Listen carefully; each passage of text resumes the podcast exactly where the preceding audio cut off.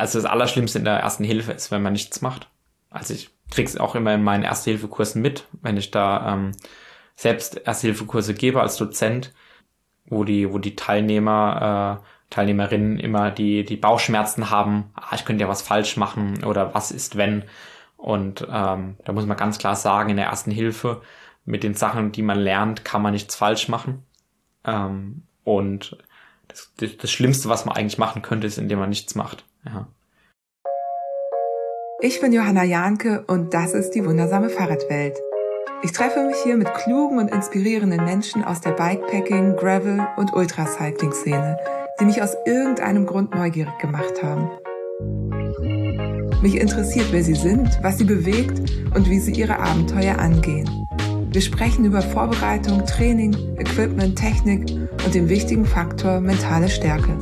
Die wundersame Fahrradwelt soll ich inspirieren, motivieren, unterhalten, auf neue Gedanken bringen und mit euch zusammen zu einem diverseren und nachhaltigeren Radsport beitragen. In dieser Podcast-Episode geht es um die erste Hilfe im Radsport und im Speziellen um erste Hilfe im Ultracycling. Ihr werdet aber auch Tipps bekommen, was ihr auf eurer Haus- und Trainingsrunde mitnehmen könnt oder sogar im Alltag dabei haben solltet. Ein super wichtiges Thema, das ich schon ewig auf der Liste habe.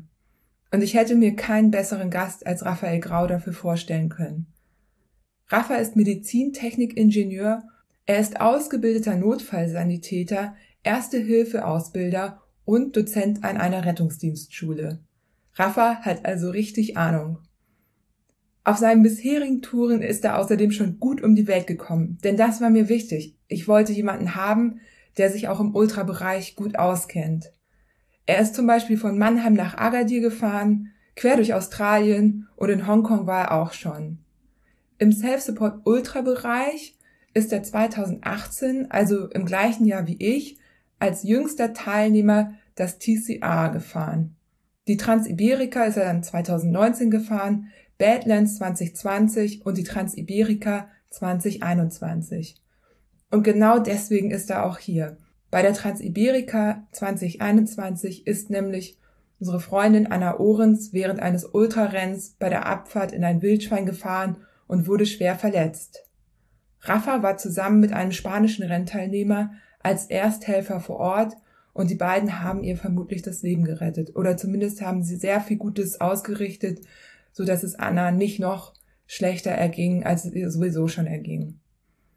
Der Podcast besteht aus zwei Themenbereichen. Im ersten berichtet Rafa davon, wie er Anna findet und was er unternimmt. Und im zweiten Teil gibt er uns dann praktische Tipps. Denn das Schlimmste, was man machen kann, ist, dass man nichts macht. Ich hoffe, ihr könnt ordentlich was für euch mitnehmen. Im Beitrag auf der Website gibt es dann auch die komplette Liste mit den Sachen, die Rafa empfiehlt.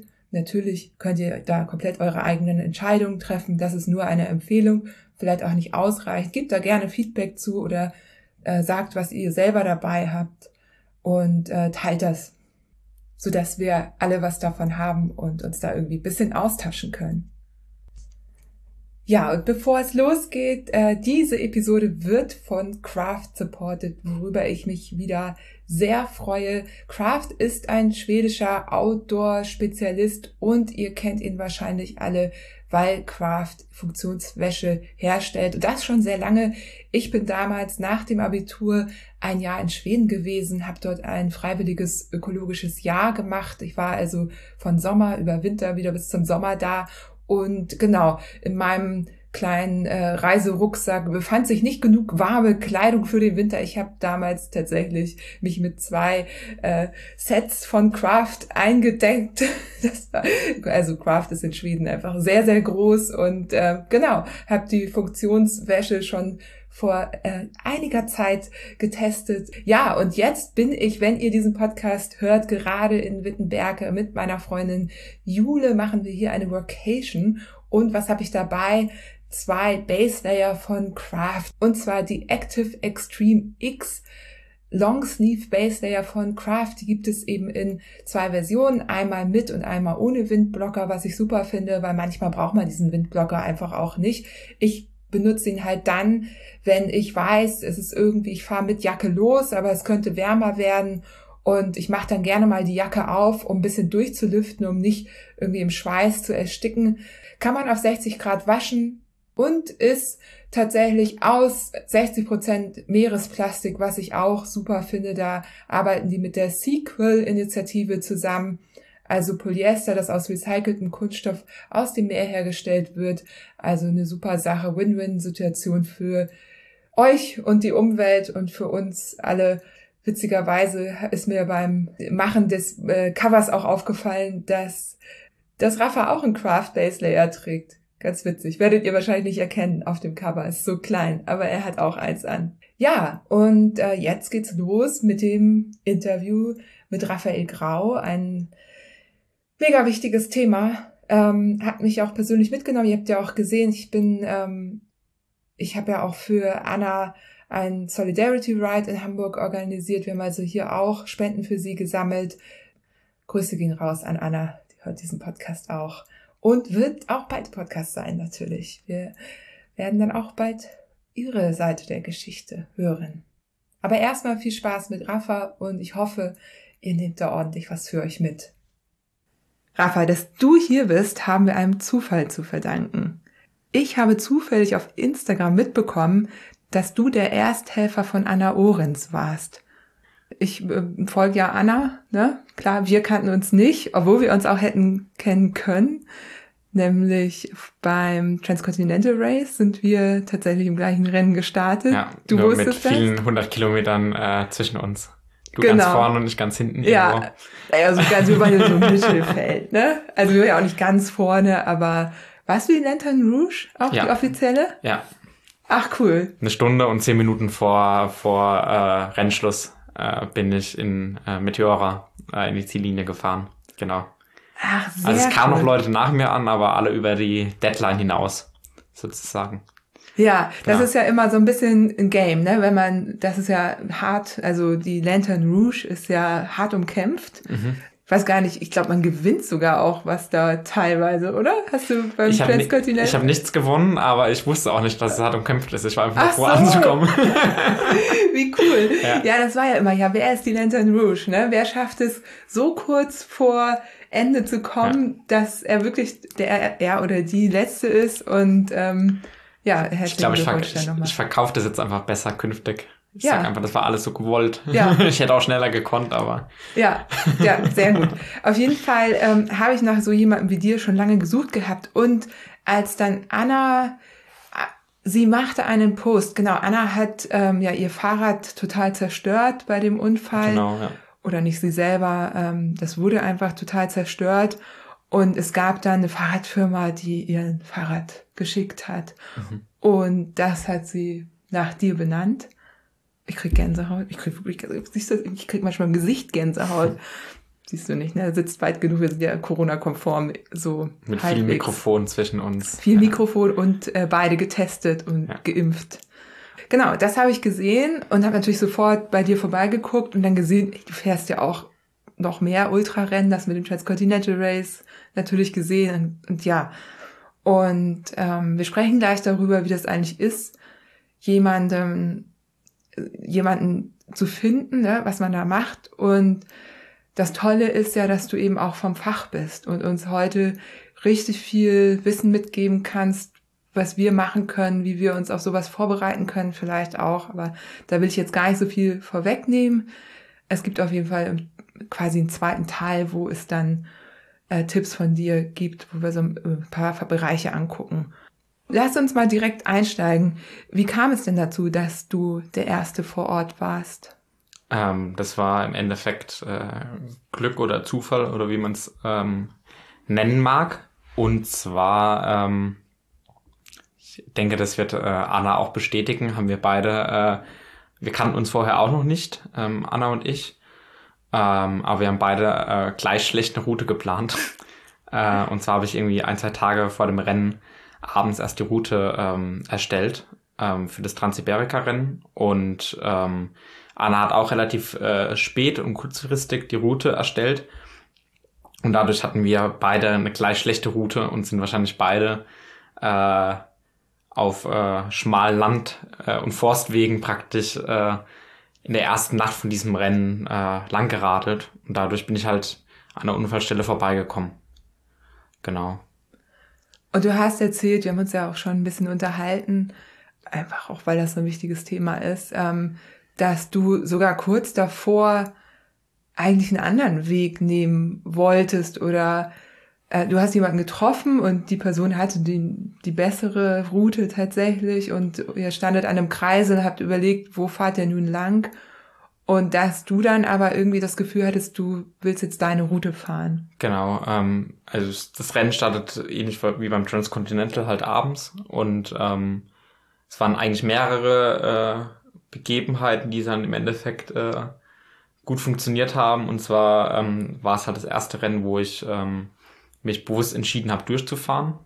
Also ich habe damals beim TCR, äh, beim sechsten, ähm, auch in der ersten Nacht pausiert und habe zwei, drei Stunden geschlafen, so zwischen vier, fünf Uhr morgens. Ähm, und auch bei allen anderen Rennen, die ich bis jetzt immer abends losgefahren bin, habe ich in der ersten Nacht praktisch immer eine Pause gemacht. Und das war jetzt das allererste Mal, dass ich ähm, halt das Ziel hatte, durchzufahren. Also wir sind von Bilbao losgefahren, ähm, praktisch in die Nacht rein, abends um 21 Uhr. Und es ging erstmal ins Landesinnere, äh, Richtung ersten Checkpoint. Und ähm, hinter Bilbao kommen dann praktisch relativ äh, schnell kommen dann ähm, die ersten Berge und Hügel. Und ähm, da hatte ich dann im Laufe der Nacht irgendwann einen ganz jungen, sympathischen Spanier kennengelernt, ähm, mit dem man halt so ein bisschen geschnackt hat, sich gut unterhalten hat. Und ähm, dann sind wir äh, auf einen Hügel oder einen kleinen Berg hochgeradelt und am Ende der Straße war ein Kreisel und er hatte praktisch eine andere Ausfahrt ähm, als ich und ähm, wir haben dann die Routen verglichen und hätten uns dann nach zehn Kilometern oder so wieder getroffen in irgendeinem anderen Tal. Und ähm, warum auch immer, ähm, habe ich halt darauf beharrt, äh, dass ich meine Route fahren möchte. Obwohl die wahrscheinlich sehr schlecht geplant war und er die bessere Route gehabt hätte. Ähm, und dann hat er ähm, spontan äh, sich dafür auch entschieden, mit mir zu fahren, weil wir uns halt gut unterhalten haben. Und ähm, kurz nach dem Kreisel, paar hundert Meter später, ähm, haben wir dann Anna gefunden. Auf der Abfahrt sozusagen, als wieder bergab ging. Oh krass, und wie war das? Das war mitten in der Nacht? Genau. Ähm, also es war sehr dunkel, logischerweise. Ähm, es war relativ kühl. Ähm, und es war ähm, so ein zwischendurch immer wieder so ein feiner Nieselregen in der ersten Nacht. Ähm, wir waren noch im Baskenland ähm, und die Basken, die haben dafür auch einen Namen, Chidimidi, äh, auf Baskisch. Das beschreibt diesen so ein Sprühregen, so ein ganz feiner, nebelartiger Regen, den du gar nicht spürst direkt, aber der dich halt auch bitte patsch nass macht mit der Zeit. Ähm, soll hier in Hamburg wahrscheinlich ähnlich sein. Wie ähm, hieß der? Chidimidi. Chidimidi, ja. ja. mein Lieblingswort. Ähm, genau, und als es war nass kalt, ähm, und dann sind wir äh, bergab gefahren und ähm, dann hat man relativ kurz vorher erst das Blinklicht wahrgenommen, das rote Rücklicht äh, von einem Fahrrad und ähm, ich habe mich erst so der, der die allererste Reaktion war, dass ich mich geärgert habe, weil ich gedacht habe, welcher Idiot äh, geht jetzt auf macht eine Pinkelpause und legt sein Fahrrad mitten auf die Straße. Das war so das allererste, was man denkt, so warum stellt man sein Fahrrad so blöd hin? Da fahren wir ja fast drüber. Ähm, und ähm, kurz drauf haben wir dann Anna praktisch entdeckt, die dann paar Meter hinter ihrem Fahrrad äh, auf der Straße lag. Wo dann klar war, dass es halt ein Unfall äh, ist und nicht irgendwie äh, eine spontane Pinkelpause oder dergleichen. Genau. Okay, das heißt, ihr wart glücklicherweise zu, zu zweit, ne? Weil du ja noch den Spanier ja. bei dir hattest. Und was habt ihr dann gemacht? Also, wie, wie, ich kann mir gar nicht so richtig vorstellen, was ich machen würde, wenn ich mitten in der Nacht auf der Straße jemanden finde. Ich glaube, ich wäre erstmal total überfordert. Ja, ähm, wir haben ähm, natürlich erstmal scharf abbremsen müssen, weil wir, also es war eine sehr schöne asphaltierte Straße, wo man halt auch mit relativ hoher Geschwindigkeit runterfahren konnte. Ähm, und dementsprechend waren wir auf Slot unterwegs und sind dann aber beide schnell abgestiegen. Ähm, und ich bin zu Anna hingelaufen und habe ihm schon gesagt, dass er halt gleich äh, Notruf absetzen soll, ähm, weil er natürlich äh, Muttersprachler ist. ähm, war das perfekt, dass er mit dabei war und praktisch im Hintergrund so die Kommunikation äh, mit dem Rettungsdienst oder mit der Leitstelle und der Feuerwehr etc. Ähm, ähm, abwickeln konnte. Und ich bin halt zu Anna hin und ähm, habe nach ihr geguckt. Genau. War sie da bei Bewusstsein? In dem Moment war sie, äh, war sie bei Bewusstsein. Genau. Ich habe ähm, später dann mit Anna telefoniert. Äh, ein paar Wochen später, so ein, zwei Wochen später. Und da hat sie mir erzählt, dass sie die erste Stunde nach dem Unfall ähm, bewusstlos war oder immer wieder weggetreten ist, wenn ich es richtig verstanden habe. Und dann kurz bevor wir sie gefunden haben, äh, kam sie wieder zu Bewusstsein. Das heißt, die lag genau. da auch schon eine ganze Weile. Ja, so knapp eine Stunde. Krass. Bis bei, wir sie gefunden haben. Bei dem Wetter, in der Kälte, bei, in der Nacht. Genau, ja. Und da sind ja auch noch andere Autos unterwegs. Also hätte ja auch sein können. Genau, also das allererste das Auto, das äh, wir haben ja dann Anna äh, versorgt und es ging auch eine relativ lange Zeit, bis dann der Rettungsdienst bei uns war. Ähm, und dann war Anna, wurde dann auch schon in der Zwischenzeit abtransportiert äh, mit dem Rettungswagen ins nächste Krankenhaus gebracht und dann verging noch mal eine gewisse Zeit und erst dann kam ein PKW ähm, vorbei. Also es hätte dann noch mal hätten wären wir hätten wir sie nicht gefunden, ähm, hätte es noch mal so eine Stunde, eineinhalb Stunden zusätzlich gedauert, bis noch mal ein anderes ein anderer Mensch sozusagen vorbeikommt, egal ob ähm, Auto oder Fahrradfahrer. Ähm, kein anderer Teilnehmer ist die Strecke lang geradelt nach uns. Ähm, und es war halt eine kleine verlassene äh, äh, Bergstraße oder Landstraße oder dergleichen in der, im Hinterland. Also war jetzt keine vielbefahrene Straße. Und ähm, vielleicht war es auch das Glück, dass kein Auto gekommen ist, weil es halt doch bergab war und in einer leichten Kurve. Sprich, ähm, man nicht weiß, ob das Auto halt auch reagiert hätte, schnell genug mit dem Bremsen. Und sie ja mitten, mitten auf der Straße lag. Ja ja, das, ähm, ja, Fluch und Segen zugleich hätte das sein können, sozusagen. Ja. Ähm, das ja. hätte, hätte Fahrradkette. Ja, oh Gott, damit ja. darf man immer gar nicht erst anfangen, so richtig. Und deinem äh, Kumpelding ging's ja auch gar nicht gut, ne? Also, genau, also er ist, ich habe halt vielleicht das Glück oder oder oder den Fluch und den Segen ähm, so ein bisschen vielleicht mit so einer Situation anders umzugehen oder das vielleicht ein bisschen professioneller ähm, anzugehen. Ähm, aber er konnte oder kann halt kein Blut sehen und war halt dementsprechend relativ ähm, auch eine, ja, eine Schockstarre, aber halt ähm, doch ähm, aufgebracht. Ähm, und ihm wurde dann auch immer zwischenzeitlich ähm, schwindlig, ähm, weil Anna halt äh, schon ähm, sehr lidiert und, und schwer verletzt äh, da lag. Ähm, und das haben wir aber gut gehandelt. Also im Verlauf hat er dann äh, immer wieder Notruf angerufen. Ähm, den Renndirektor haben wir noch äh, danach angerufen gehabt, dass er auch schon mal Bescheid wusste und äh, auch sich auf den Weg gemacht hat. Ähm, und dann hat er sich äh, praktisch an die Füße von Anna ähm, gesetzt und hat einfach in die andere Richtung geguckt, während er telefoniert hat und hat mir mit seinem Fahrradlicht äh, äh, praktisch geleuchtet dass wir so wie einen kleinen Scheinwerfer hatten und ein bisschen Licht hatten. Ähm, weil da waren natürlich keine Gebäude, das war mitten im, im Nirgendwo, mitten im, äh, in der Landschaft, gab es keine Laternen, nichts. Ähm, genau, dass wir uns da ein bisschen Licht hatten. Er hat dann einfach in die andere Richtung geguckt und hat sich auch hingehockt, dass er nicht umkippt oder dergleichen. Und es hat super im Endeffekt funktioniert und ähm, im Nachhinein hat er auch gesagt, er hat ja nicht geholfen und war nutzlos und so und das sehe ich halt überhaupt nicht. Ähm, weil dadurch, dass er mir für mich telefoniert hat und ich war auch wieder beruhigt, aber ich hatte ja auch jemanden wieder mit dabei und war nicht ganz alleine mit Anna, sondern ähm, so war man ein gutes Team im Endeffekt.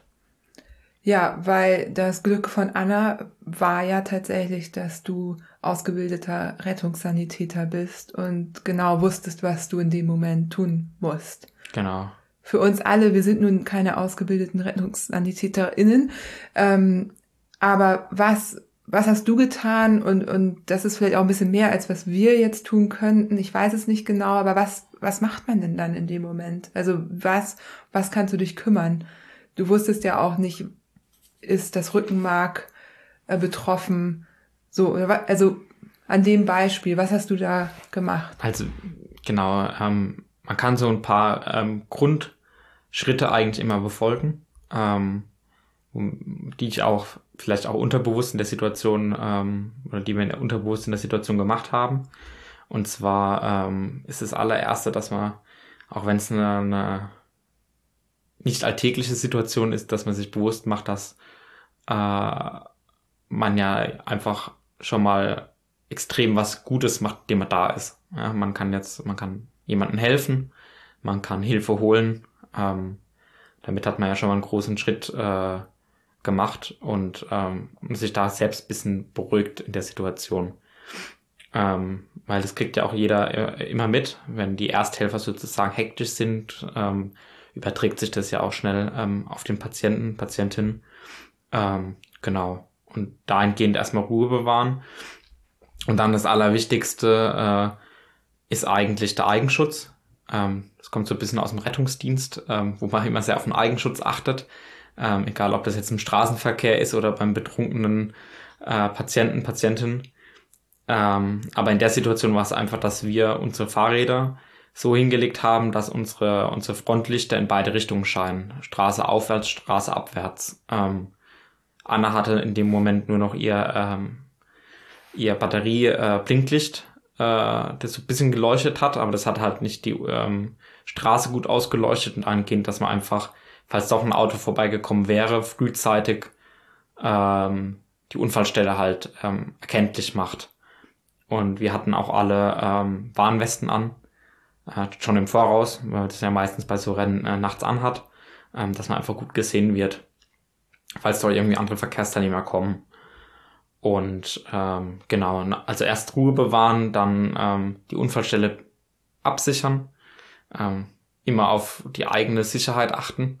Also wenn es jetzt irgendwie im unwegsamen Gelände gewesen wäre, äh, sich nicht irgendwie dann selbst in Gefahr bringen, indem man da versucht hinterher zu klettern oder dergleichen ähm, sondern nur das macht, was man sich halt auch zutraut und was auch sicher ist. Und ähm, das, dann bin ich zu Anna hingegangen, ähm, habe sie angesprochen und habe dadurch im Endeffekt erstmal geprüft, ob sie bei Bewusstsein ist. Ich habe ihr gleich gesagt, sie soll sich halt nicht bewegen. Ähm, sie hat aber auch gleich geantwortet, ähm, witzigerweise auf Spanisch, ähm, weil ich habe äh, dem Spanier immer auf Englisch gesagt, ähm, was er ihr sie fragen soll oder ihr sagen soll. Ähm, und er hat es dann auf Spanisch praktisch mit ihr korrespondiert, ähm, weil ich nur gesprochen, äh, ge gebrochenes Spanisch im Endeffekt hinbekommen hätte. Und dann hat sich irgendwie nach 20, 30 Minuten erst rausgestellt, dass Anna äh, auch fließend Deutsch spricht und ähm, ja, auf Deutsch äh, das viele einfach hätten hinbekommen können, uns miteinander äh, zu verständigen. Genau, und ähm, also das Bewusstsein geprüft, wenn sie jetzt nicht reagiert hätte, ähm, hätte ich ähm, halt sie sanft mal angefasst, gerüttelt, ob sie irgendwie wach wird. Ähm, dann äh, Richtung Atmung überprüfen, ob sie noch atmet. Ähm, genau. Im, wenn man das sich zutraut, kann man halt auch einen Puls fühlen. Ähm, wenn man das gut hinbekommt, ähm, am Handgelenk beispielsweise. Aber so für Ersthelfer sagt man eigentlich einfach das Bewusstsein prüfen, indem man denjenigen anspricht, auch wenn er nicht reagiert, im Zweifel mal wachrüttelt. Ähm, und dann als drittes äh, einfach mal die Atmung überprüfen. Genau. Und glücklicherweise hat dann Anna aber gleich reagiert. Und ähm, da habe ich ihr gesagt, dass sie sich nicht äh, bewegen soll. Ja, da habe ich halt angefangen, mit sie zu fragen, was passiert ist, wo sie Schmerzen hat, etc.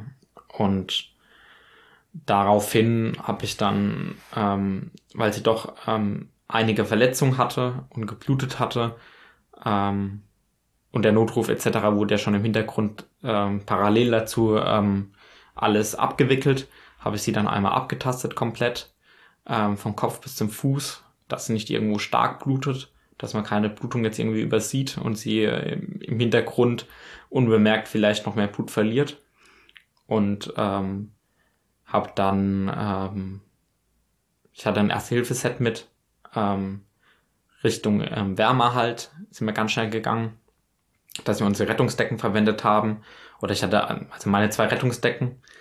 Ähm, dann haben wir äh, die Bikepacking-Taschen von Anna geplündert ähm, und so ein bisschen auch von mir und alles mögliche an Kleidung, an Schlafsäcken, was wir gefunden haben, ähm, zum Zudecken benutzt und so ein bisschen drunter legen, weil natürlich auch der Asphalt ähm, kalt ist. Also man kühlt ja noch von oben vom Wind und Regen aus, aber auch von unten von der, von der kalten Straße. Und ähm, anschließend halt die Verletzung, an die man rangekommen ist, versucht irgendwie zu bandagieren, zu verbinden. Genau. Und dann war es eine extrem lange Zeit, die verging. Ähm, die wahrscheinlich jetzt in der Situation war es selbst noch nicht, weil ich ja immer ankomme, wenn der Unfall geschehen ist und dann aus der aus der äh, Ich-Perspektive oder aus der Ego-Perspektive natürlich äh, direkt vor Ort bin, ähm, weil wir schnell hinfahren. Aber bis wir da als Ersthelfer praktisch den, den Rettungsdienst äh, bei uns hatten ähm, und der richtige Rettungswagen da war, hat es nochmal eine Stunde gebraucht. Also Anna lag eine Stunde praktisch ähm, da alleine. Dann haben wir sie gefunden und bis sie dann bei einem qualifizierten Rettungsdienst war. Ähm, und ich differenziere das so ein bisschen, weil es kam erst ein äh, anderer Krankenwagen vorbei.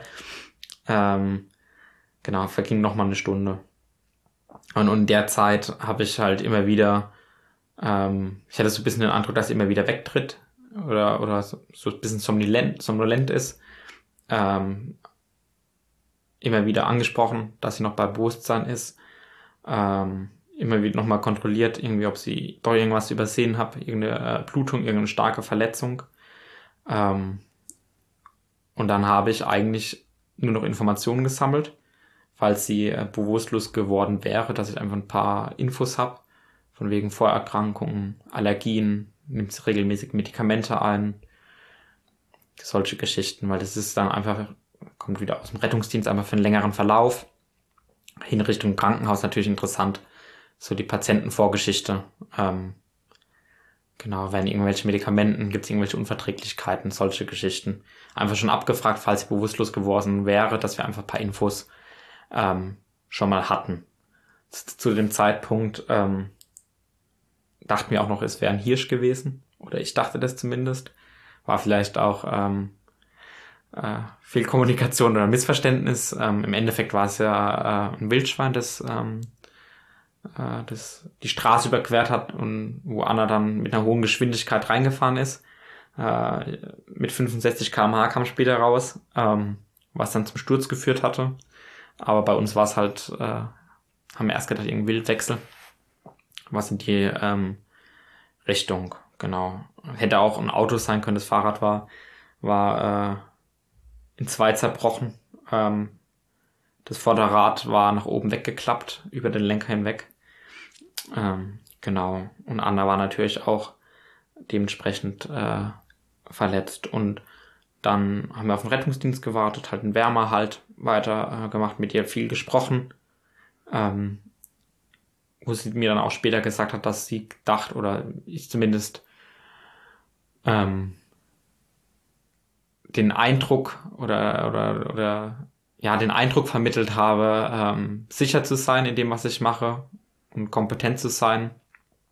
Und das war im Endeffekt, äh, wir haben gar nicht zu viel gemacht. Ein paar Verbände, ein Kopfverband ähm, und, und, und so ein bisschen die Extremitäten verbunden, äh, nach Blutung gesucht, Wärme halt und das war innerhalb von fünf Minuten gemacht und die restlichen äh, 50 Minuten waren es, äh, oder 55 Minuten waren es im Endeffekt Betreuung und, und äh, so die seelische Unterstützung, so die psychische Erste Hilfe, die einfach einen enormen äh, Faktor ausmacht.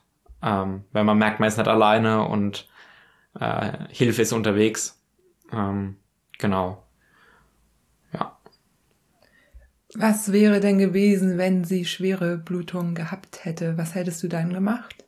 Ähm, dann wären wir dahin übergegangen, zu versuchen, die Blutung zu stoppen. Ähm, ich hatte Verbandssachen mit. Ähm, genau, dass man da Richtung Druckverband geht. Ähm, Wenn es eine, ähm, an der Extremität eine starke Blutung ist. Ähm, genau. Und dann gibt es noch ein paar andere Möglichkeiten. Im Zweifel, dass man eine Extremität abbindet. Ähm, wobei ich da natürlich, ähm, ich bin Notfallsanitäter, da habe ich halt bisschen die, die, das Know-how, um sowas zu machen. So für den Ersthelfer in Erste-Hilfe-Kursen ist es eher der Druckverband, mit dem man schon sehr viel bezwecken kann. Ähm, aber das kann man machen, dass man dann praktisch versucht, was im schlimmsten Fall, wenn der Druckverband nicht funktioniert, das halt abzubinden oder selbst manuell praktisch fest draufzudrücken auf die ähm, Verletzung. Ich hatte auch Einweghandschuhe mit, ähm, so dass ich da irgendwie halt nicht in Kontakt kam mit Blut ähm, direkt. Wenn die Hüfte involviert gewesen wäre, kann man ähm, da halt auch sich was überlegen, ob man da irgendwie Kompression drauf ausüben kann. Wobei das sollte natürlich für einen qualifizierten äh, ähm, Rettungsdienst ähm, vorbehalten sein. Ähm, aber Ersthelfer können über den Druckverband einfach sehr gut eine Blutung stoppen. Genau. Und sag mal, was sollte man auf keinen Fall tun? Gibt es da was? Du sagst, das nee. Allerschlimmste, und das ist, glaube ich, die eine der ganz großen Take-Home-Messages, ähm, ist, also das Allerschlimmste in der ersten Hilfe ist, wenn man nichts macht. Also ich krieg's auch immer in meinen Erste-Hilfe-Kursen mit, wenn ich da ähm, selbst Erste-Hilfe-Kurse gebe als Dozent, wo die, wo die Teilnehmer, äh, Teilnehmerinnen immer die, die Bauchschmerzen haben, ah, ich könnte ja was falsch machen oder was ist wenn. Und ähm, da muss man ganz klar sagen, in der ersten Hilfe, mit den Sachen, die man lernt, kann man nichts falsch machen. Ähm, und das, das, das Schlimmste, was man eigentlich machen könnte, ist, indem man nichts macht. Ja. Und im Zweifel ist schon mit Notruf absetzen, Wärme halt und ähm, für denjenigen da sein, mit demjenigen reden, schon extrem viel ähm, gemacht. Ja. Und ähm, alles, was ich gemacht habe, äh, die ganzen Maßnahmen, waren im Endeffekt, ich hatte ja auch kein Material mit, wo ich mich selber dann so ein bisschen hilflos gefühlt habe, ähm, weil man ja, wenn man im Rettungswagen ankommt, äh, auf einer ganz anderen professionellen Schiene ist in Dienstkleidung mit kompetenten Kollegen und viel Equipment und Materialien ähm, und einem Notarzt im Zweifel noch als Backup hat. Und ähm, da hatte ich halt eine kleine Erste-Hilfe-Tasche mit oder ein Erste-Hilfe-Set. Und alles, was ich gemacht habe, waren Bestandteile von einem Erste-Hilfe-Kurs, die man da vermittelt bekommt. Das Einzige, was ich, wovon ich halt profitieren konnte, ist, dass ich halt vielleicht bisschen ähm, nicht entspannter war. Also für mich war es auch eine, eine besondere Situation, weil es ja im Privaten war und so ein bisschen Fahrrad-Community und kleine Fahrradfamilie, einer von uns sozusagen involviert war. Ähm, aber ich war halt vielleicht ein bisschen ruhiger und konnte dadurch Anna auch vielleicht ein bisschen besser ähm, beruhigen oder ähm, Sicherheit ausstrahlen. Genau. Und sag mal, wie sieht das eigentlich rechtlich aus? Bin ich gezwungen zu helfen? Gibt's da, ja, gibt's da ein Gesetz? Genau, ähm, es gibt die unterlassene Hilfeleistung. Ähm, das ist der Paragraph 223c ähm, im Strafgesetzbuch.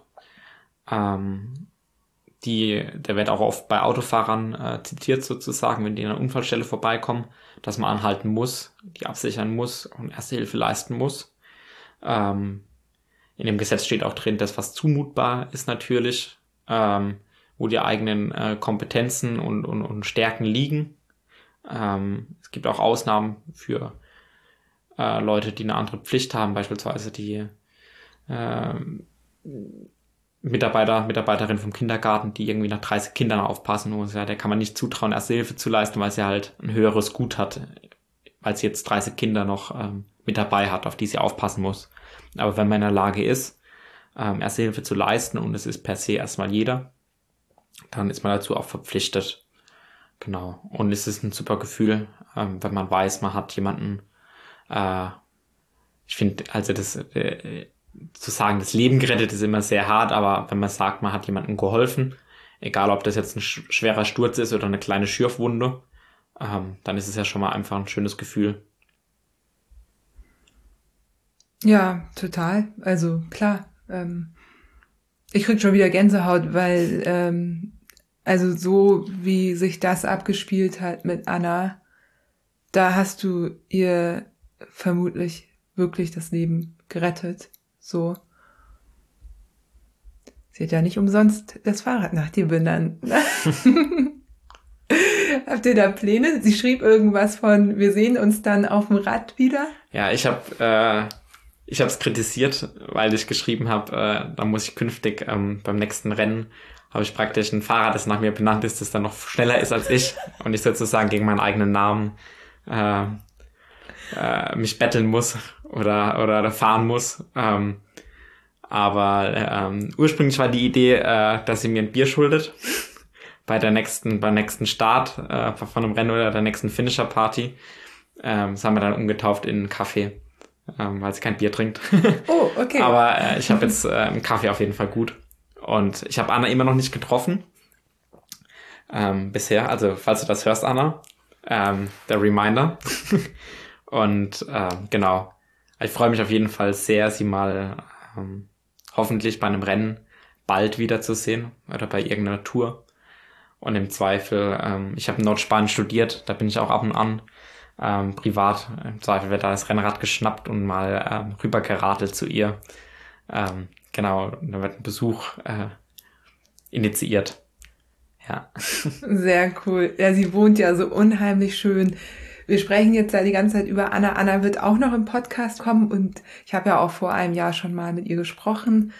Der Podcast ist auch immer noch sehr empfehlenswert. Da erzählt sie sehr viel. Sie ist eine der erfolgreichsten Ultraradsportlerinnen, ist immer vorne mit dabei. Ich glaube, sie hat alles quasi gewonnen, wenn man jetzt, ne, bei einige Rennen kann man nicht gewinnen, auch wenn man die schnellste Person ist, weil es kein Rennen ist, aber sie ist immer an erster Frauenposition mhm. ins Ziel gekommen. Sie ist eine super krasse Fahrerin und ja, genau. Wir sprechen jetzt so, als ob sie schon wieder auf dem Rad sitzen würde. Tut sie auch. Sie saß schon wieder auf dem Fahrrad. Auf genau. einem äh, sehr schön Raphael-Fahrrad. Ja, tut sie auch.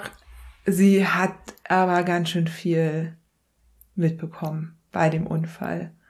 Und das war ja auch, also die Hauptverletzungen waren ja auch ähm, die, an der Wirbelsäule. Genau, ja. Also sie hat initial ähm, gesagt, dass sie ihre Beine äh, nicht spürt oder kaum spürt. Das war immer so ein Hin und Her, wo man sich nicht sicher war.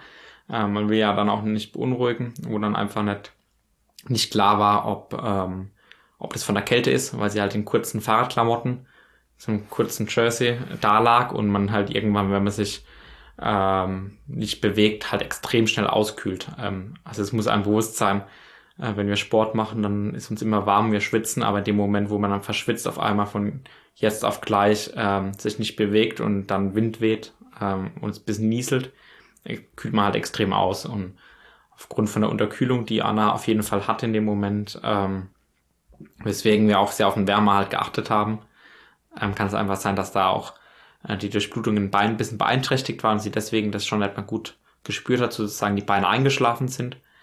Ähm, aber es war halt auch ein sehr großer, eine sehr, sehr, große Kinematik hinter dem Unfall. Also das Fahrrad war in zwei zerbrochen, der Helm war äh, zer zerbrochen und kaputt. Den haben wir, habe ich ihr dann vorsichtig abgezogen. Das würde ich jetzt, muss man nicht machen, ja, bevor man da, äh, also jede Bewegung, die, die man vermeiden kann, sollte man natürlich auch vermeiden in so einer Situation, solange derjenige ähm, wach und ansprechbar ist. Ähm, ich habe es mir halt in der Situation, muss man dazu sagen, auch zugetraut, weil ich da halt bisschen mehr Übung mit hab. Aber genau, also der Helm war relativ äh, zerbrochen und ähm, sie hatte mehrere ähm, stärkere Verletzungen im Gesicht, ähm, Zähne ausgeschlagen und ähm, Extremitäten, diverse Schürfwunden, wo wir nicht sicher waren, ob da irgendwas gebrochen ist. Das habe ich anfangs gedacht. Schlussendlich hat es gar nicht so rausgestellt, was gut war. Ähm, es waren alles nur oberflächliche ähm, Schürverletzungen und ähm, ihre Hauptverletzung war im Endeffekt äh, im Mittelgesichtsbereich, Nase ähm, und ähm, Oberlippe, wo teilweise gefehlt haben. Auch zwischen dem, dem Gaumen und dem Nasenrachenraum war eine Durchbrechung da, die zugenäht wurde, notfallmäßig im Krankenhaus, dass sie wieder gescheit schlucken und atmen kann und halt Zähne ausgeschlagen und im Endeffekt meine ich, waren auch Halswirbel angebrochen von ihr. Also die ähm, Geschichte mit äh, Wirbelsäulenverletzung war durchaus ähm, real. Und ähm, Anna hat mich äh, über eine Stunde lang äh, gebeten und angefleht eigentlich, ähm, dass wir sie rumdrehen, weil wir haben sie in Bauchlage gefunden. Ähm, und ähm, ihr Arm war noch unter ihr gelegen und natürlich auch sehr in Mitleidenschaft äh, gezogen, ähm, was natürlich langfristig auch zu Schmerzen führt. Und sie wollte sich halt auf den Rücken drehen. Und ich habe es halt die ganze Zeit versucht davon abzuhalten. Und habe gesagt, wir machen es im Zweifel, wenn du es unbedingt möchtest, unterstützen wir dich dabei, aber ich würde es auf keinen Fall machen, weil wir nicht wissen, was am Rücken ist. Wir warten bis qualifizierter Rettungsdienst da ist, ähm, die dann sie immobilisieren können. Und ähm, sozusagen Ganzkörperschienung machen, dass sie ihren Rücken nicht mehr viel bewegen kann. Dass falls dann eine Verletzung ist, man einfach nicht dazu ähm, das nicht verschlimmert. Ja.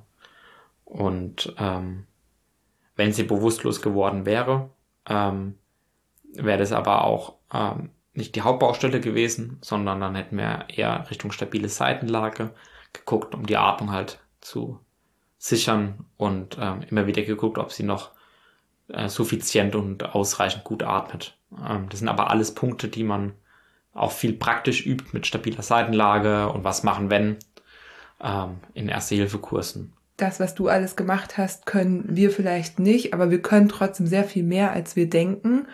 Und wir haben uns gedacht, dass wir jetzt im zweiten Teil einmal darüber sprechen, was machen wir Laien eigentlich, wenn wir, wenn wir zu so einer Unfallstelle kommen oder wenn bei uns im Team jemand stürzt oder wenn uns selber was passiert, was können wir da machen? Wir haben das in verschiedene Bereiche aufgeteilt, die werden wir jetzt mal durchgehen. Also von bis, von was mache ich im Alltag bis was mache ich bei einem Ultrarennen mhm. im Nirgendwo und versuchen euch das jetzt einmal hier darzustellen. Beziehungsweise ich leite dich da so ein bisschen durch und habe vielleicht auch noch die eine oder andere Anmerkung, aber du bist der Profi und deswegen äh, wirst du auch die Antworten haben. Wir wollen damit anfangen, einmal zu schauen, was wir dabei haben sollten, wenn wir mit dem Fahrrad unterwegs sind. Ich fange mal damit an. Was hattest du alles dabei, als du dein Ultrarennen gefahren bist? Das war ja die Transiberica ähm, in Spanien. Und was ist da in deinem Erste-Hilfe-Kit gewesen? Ja, ich habe ähm, eine ähm, meistens eine Tüte oder so eine 1 Liter äh, Tiefkühltüte äh, mit so einem kleinen Zipper oben dran, den man praktisch wasserdicht verpacken kann. Und ähm, was ich immer mit habe, sind äh, zwei Rettungsdecken. Die sind schön kompakt zusammen äh, und ich habe gehört, du bist auch schon ein großer Fan von diesen Rettungsdecken. Ähm, ich habe die auch schon bei Wanderungen, äh, wenn man mal irgendwie Mittagspause irgendwo gemacht hat, als äh, Sonnen äh, Sonnenzelt äh, genutzt oder Sonnenschirm genutzt, dass man sich irgendwo aufspannt oder sich drauflegen kann oder so. Also die kann man ähm, sehr vielseitig auch äh, nutzen, diese Rettungsdecken. Ähm, die hatte ich mit. Dann ähm, hatte ich mehrere Verbandspäckchen mit. Ähm, diese Verbandspäckchen, das ist praktisch so eine Mullbinde. Ähm, und in diese Binde ist äh, gleich ein steriles, ähm, eine sterile Kompresse eingearbeitet. Sprich, man hat eine Kompresse für auf die Wunde drauf und direkt noch eine, eine Bandage hinten dran, mit der man das dann schön ähm, ähm, aufwickeln kann, beziehungsweise ähm, ähm, halt irgendeine Extremität mit ähm, versorgen kann oder einen Kopfverband machen kann. Also von diesen Verbandspäckchen, die gibt es in verschiedenen Größen. Da hatte ich zwei große mit und ein kleines. Ähm, da hatte ich auch immer noch, oder ich habe immer noch eine Fixierbinde mit, ähm, die so ein bisschen elastischer der kann man auch mal ähm, irgend, wenn sich irgendwas überdehnt hat ähm, oder wenn irgendwas mal ein bisschen anschwillt, ähm, das bisschen komprimieren. Ähm, die habe ich mit oder irgendeine Creme, wenn die einwirken soll. Ähm, und dann hatte ich noch Wundkompressen mit, also einfache sterile Kompressen. Die gibt es auch in verschiedenen Größen, dass wenn es mal eine größere Verletzung ist, man das einfach großräumig steril abdecken kann und dann halt wiederum mit einer, mit einer Verbandspäckchen, mit einer Mullbinde ähm, verbinden kann. Ähm, ich habe immer mehrere ähm, Einmalhandschuhe mit. Da würde ich auf jeden Fall immer vier Stück mitnehmen. Ähm, einfach in der Situation, ich war äh, mit dem Spanier mit. Äh, wir waren schon mal zu zweit, sprich wir hätten vier Hände gehabt. Ähm, die Handschuhe kann man aber auch mal nutzen, wenn die Kette abspringt und man irgendwie keine schmutzigen Finger haben möchte. Ja, also so Einweghandschuhe, die wiegen nix, die nehmen keinen Platz ein und die kann man vielseitig benutzen. Oder ich mache bisschen Wasser rein aus der Trinkflasche, kalte Erde, beispielsweise und habe ein kleines Kühlpack dadurch gebastelt, ähm, wenn ich mal irgendwie eine Stelle kühlen möchte. Ja, und ähm, dann hatte ich noch ein paar Pflaster, die habe ich jetzt wiederum nicht benutzt, ähm, weil es größer, flächige ähm, Verletzungen waren. Ich habe Pflaster dabei gehabt, ich habe Blasenpflaster dabei gehabt. Ähm, ja, ein Antiseptikum ähm, zur Wunddesinfektion. Die in schön kleinen ähm, Flaschen, das gibt's von Octinicept, von Hansaplast oder Hansaplast. Ähm, dass wenn man eine kleine Schürfwunde hat beispielsweise, dass man die halt gleich ähm, äh, desinfizieren kann und anschließend halt verbinden kann. Ähm, aber auch so einen kleinen Alkoholtupfer eingepackt, dass man sich selbst einfach die Hände ähm, desinfizieren kann danach, falls man doch keine Handschuhe anhatte oder ähm, das Bedürfnis hat. Ja. Fiona nimmt immer, äh, nimmt immer die Baby-Feuchttücher mit ähm, und ich hatte dann neben denen natürlich auch immer noch einen äh, Alkoholtupfer mit zum Hände desinfizieren. Genau. Ähm, ja, dann gibt's noch verschiedene Sachen, die kann man mitnehmen, je nachdem, wo man halt unterwegs ist. Eine kleine Schere, die gibt's auch manchmal schon als Plastikscheren, die gut schneiden. Ähm, Sicherheitsnadeln, mit denen man einen Verband beispielsweise irgendwo äh, bisschen fixieren kann. Ähm, Leukosilk, so ein Klebestreifen. Oder ähm, was ich immer mit habe, ist Gaffertape. Ähm, das mache ich immer ähm, um meine Trinkflasche drumherum. Wickel ich praktisch das Gaffertape über die Trinkflasche ab, dann hat man auch ein paar Zentimeter, mit denen man im Zweifel was festkleben kann. Ähm, und ähm, ich habe immer noch so eine kleine Reanimationsbeatmungsmaske mit. Das sind so Plastik, ähm, äh, Plastikcover mit einem kleinen Ventil, dass man, äh, wenn man eine Mund-zu-Mund-Beatmung äh, machen möchte, äh, das praktisch zwischen sich und dem Patienten, Patientin legen kann, um da praktisch keimarm ähm, jemanden Mund zu Mund oder Mund zu Nase beatmen kann. Das sind so ganz kleine Masken, die sind so groß wie zwei Cent, äh, wie ein 2-Euro-Stück. Ähm, haben einige auch am Geldbeutel dran. Die kosten ganz wenig und haben ganz großen Nutzen. Und ansonsten, äh, meistens habe ich noch eine Pinzette mit oder so eine Zeckenzange. Ähm, und ähm, was sinnvoll ist, das habe ich jetzt in der Recherche nochmal ein bisschen rausgelesen, was ich künftig auf jeden Fall äh, mitnehmen möchte. Ähm, und das hat auch der Unfall mit Anna äh, verdeutlicht, ist eine Pfeife. Also eine gute ähm, Pfeife, mit der man Aufmerksamkeit ähm, bekommen kann. Weil Anna hatte ihr Handy etwa am Fahrrad oder ich denke mal hinten in ihrer, in ihrer Trikottasche drin. Und das Handy lag äh, fünf bis zehn Meter einfach von Anna entfernt ähm, mit einem kaputten Display. Und die ähm, Kopfhörer waren äh, zerrissen. Also das Kopfhörerkabel war auch in zwei Stücke zerrissen. Das Handy hat es einfach bei dem Unfall komplett weggeschleudert und sie kam gar nicht an ihr Handy dran. Also sie konnten noch einmal selbst praktisch den Notruf absetzen. Und da ist halt in einer Situation, wo man vielleicht eher im ländlichen unterwegs ist oder halt irgendwie ein Gravel-Rennen oder dergleichen macht, halt eine Pfeife auch äh, nicht verkehrt. Nur einfach Aufmerksamkeit ähm, zu bekommen. Ja, und auch wenn man Ersthelfer ist, kann man halt Aufmerksamkeit bekommen, dass ich nicht mehr alleine Ersthelfer bin, sondern dass ich noch jemanden bei mir habe. Ja. Und ansonsten ist dann meine, meine, mein Erste-Hilfe-Set im Endeffekt immer noch mit so einer kleinen persönlichen Reiseapotheke, ähm, wo ich nur noch ein paar Medikamente mit dabei habe. Ähm, da achte ich halt immer drauf, dass ich keinen äh, Antikoagulanz äh, keine An An Antikoagulantien äh, mit dabei habe. Das sind im Endeffekt Medikamente, die halt ähm, in die Gerinnungshemmung eingreifen. Also das ganz klassische ist ähm, AS, äh, das ist Aspirin, ähm, bekannter ähm, Handelsname, ähm, weil das greift halt in die Blutgerinnung ein. Wenn ich dann Sturz hätte, möchte ich halt nicht noch kurz vorher wegen Kopfschmerzen Medikament genommen haben, was meine Blutgerinnung äh, negativ beeinflusst. Das sind so ähm, Besonderheiten, die kann aber auch jeder Apotheker und muss jeder Apotheker einem äh, Auskunft drüber geben. Und dann habe ich mal meistens noch äh, Medikamente ähm, gegen Durchfall mit, so Richtung Imodium akut, Kohletabletten, für ähm, die halt Giftstoffe und Bakterien ein bisschen binden können. Ähm, und dann das eine oder andere Schmerzmittel beziehungsweise äh, eine Creme wie eine Voltaren-Creme oder so, ähm, wenn man sich mal was überdehnt hat beispielsweise. Und ähm, so eine kleine Packung äh, Magnesium ähm, oder Traubenzucker ist auch nicht verkehrt. Äh, dass man, wenn man mal einen Krampf hat, einfach einen Muskelkrampf, das ist wahrscheinlich so das Klassischste bei so Rennen, ähm, oder merkt, dass der Blutzucker ein bisschen äh, gerade schlecht ist, dass man da auch was einfach einstecken hat. Das war jetzt ja deine Langdistanz, Rad, Sport, eher Rennen, vielleicht auch äh, Offroad oder auf, so wie du eben erzählt hast, Straßen, wo vielleicht nicht so oft auch jemand anderes vorbeikommt. Liste. So, ein langer Satz. Ähm, jetzt gucken wir noch mal in, in so andere Situationen rein. Was hast du zum Beispiel im Alltag dabei?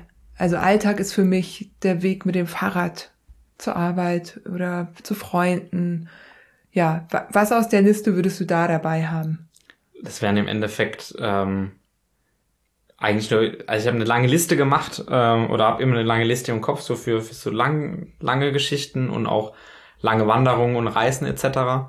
Ähm, aber für den Alltag habe ich eigentlich nur vier Sachen und die passen äh, in eine ganz kleine Verpackung ähm, und die wiederum in die Hosentasche oder sonst wohin.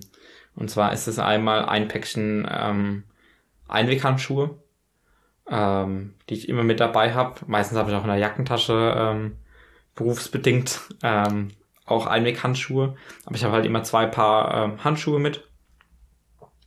Ähm, ich habe eine Rettungsdecke immer mit. Und ähm, in die Verpackung von der Rettungsdecke, ähm, da lege ich meistens noch ein, zwei ähm, Pflaster rein, weil das ist das, was man meistens braucht mal irgendwo ein Pflaster, ähm, wo man sich irgendwo geschnitten hat oder so. Ähm, ganz klassisch am Papier im Büro. Und dann hat man kein Pflaster zur Hand. Ähm, und ein Verbandspäckchen würde ich mitnehmen. Weil aus der Kombination Rettungsdecke und Verbandspäckchen kann man wieder einen Druckverband machen. Weil für einen Druckverband braucht man halt immer eine, ein Verbandspäckchen, das steril ist mit so einer sterilen Mundauflage. Und man braucht halt ähm, noch ein zweites Objekt, das sich ähm, praktisch an die Verletzung anschmiegt ähm, das aber nicht saugfähig ist, womit man halt diesen Druck erzeugen kann. Und es wäre im Endeffekt auch eine Rettungsdecke in der Verpackung. Wenn ich die da ein bisschen falte, habe ich im Endeffekt auch eine super äh, Möglichkeit, einen Druckverband zu machen. Also Handschuhe, Verbandspäckchen, Rettungsdecke und vielleicht ein Pflaster. Ja, cool. Und sag mal, das war mir eben bei deiner Liste auch eingefallen. Was hältst du denn von Sprühpflaster? Habe ich ehrlich gesagt noch nicht so viel ähm, Erfahrung mitgemacht, ähm, weil wir benutzen ähm, im Rettungsdienst immer normale Pflaster. Ähm, ich bin da relativ, äh, auch aus eigenen Erfahrungen finde ich halt Pflaster, das drauf ist, ähm, das wird dann so schnell weggewischt. Ähm, Gerade im, im, im Radsport oder bei diesen Ultra-Endurance-Geschichten ähm, ist man eigentlich, man pausiert ja dann nicht für einen halben Tag in den wenigsten Fällen, sondern man fährt direkt weiter, hat man wieder Reibung, ähm, wieder Kleidung, die ähm, die ganze Zeit dran scheuert. Und da finde ich ein Pflaster, das gut aufgeklebt ist, deutlich besser. Ähm, einfach so als Schutzschicht, ähm, dass einfach die Kleidung nicht direkt rankommt. Ja. Ich habe damit ein bisschen Erfahrung und genau, du hast recht, da wo Kleidung ist, äh, ist es nicht so praktisch. Aber wenn man eh nackte Beine hat äh, in dem Bereich, äh, um wirklich schnell ein Knie, eine Schürfwunde zu äh, verarzten.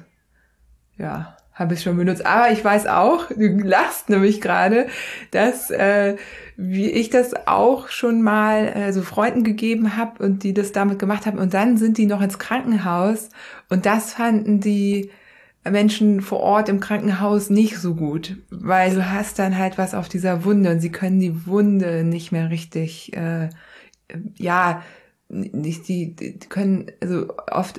Es ist, ist halt eine Verfälschung der Wunde. Genau, ja. genau, so. Die Wunde ist, ist nicht mehr in ihrem natürlichen äh, Zustand. Ja. ja. Auch die ganze Geschichte mit diesem Antiseptikum, das kann man bei kleineren Schürfwunden etc. machen. Wenn es was Großflächiges ist, muss man natürlich auch ins Krankenhaus beziehungsweise in, in eine medizinische ähm, Versorgung ähm, gehen. Ja. Aber ist halt ist so es, praktisch, ne? So ja, und das Pflaster ist aber ein bisschen, bisschen flacher, ja. Das spart bestimmt ein paar Gramm. Ähm, wenn ich jetzt schon meine Zahnbürste äh, den Stiel absäge für, für vier Gramm, dann spare ich halt mit einem Pflaster im Vergleich zu dem äh, Spray wahrscheinlich auch ähm, paar Gramm. Und ich, deswegen musste ich gerade eben schmunzeln. Ähm, das funktioniert wahrscheinlich besser, wenn man sich die Beine rasiert hat, äh, wo wir wieder bei den Rennradlern sind, was ich halt nie habe. Ich habe immer äh, schmutzige Beine bei so Geschichten. Ähm, dahingehend ist es wahrscheinlich dann auch nicht so praktikabel, das Spray. Ich sag dir, wo das beliebt war. Beim Orbit nämlich. Und auf den Bereich kommen wir jetzt auch gleich zu sprechen. Die Tagestour, Tagestour oder ein Rennen, äh, Tagesrennen nenne ich es jetzt mal, also ein Rennen, das man an einem ganzen Tag fährt, ähm, weil du hast dir, es ging schnell, du hast dir die Desinfektion gespart, weil da ist ja auch ein bisschen Desinfektion, Desinfektion drin.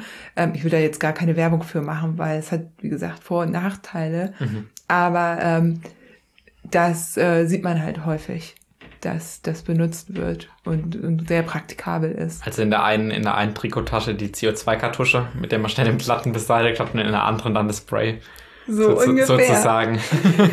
Was würdest du denn empfehlen? Das ist unser nächster Bereich, die Tagestour. Wir sind außerhalb von unserer Heimat irgendwie unterwegs. Wir sind nicht in Hamburg, sondern fahren irgendwie von Hamburg nach Bremen, keine Ahnung.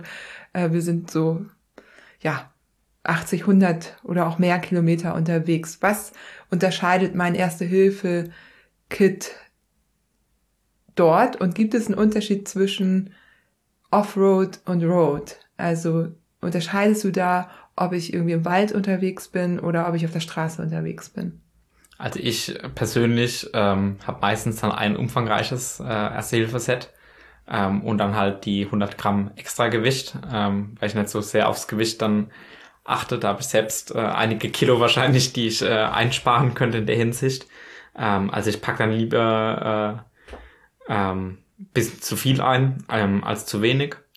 Ähm, aber für so ähm, Tagesrennrad aus, äh, Ausfahrten, 80 bis 100 Kilometer, ähm, würde ich ähm, per se einfach ein bisschen weniger mitnehmen. Ja, diese Rettungsdecke, wie gesagt, dann vielleicht keine zwei, sondern gerade eine Rettungsdecke. Ähm, die langt auch, um jemanden zuzudecken und ein bisschen am Patienten auch, Patientin, ähm, äh, ihn draufzulegen, dass er halt von der kalten äh, Straße wegkommt oder vom kalten Untergrund. Ähm, dann würde ich ein großes Verbandspäckchen auf jeden Fall mitnehmen. Eine ähm, Kompresse noch dazu, dass man mit dem Verbandspäckchen und der Kompresse im Zweifel auch eine größere Verletzung ähm, ähm, bandagieren könnte.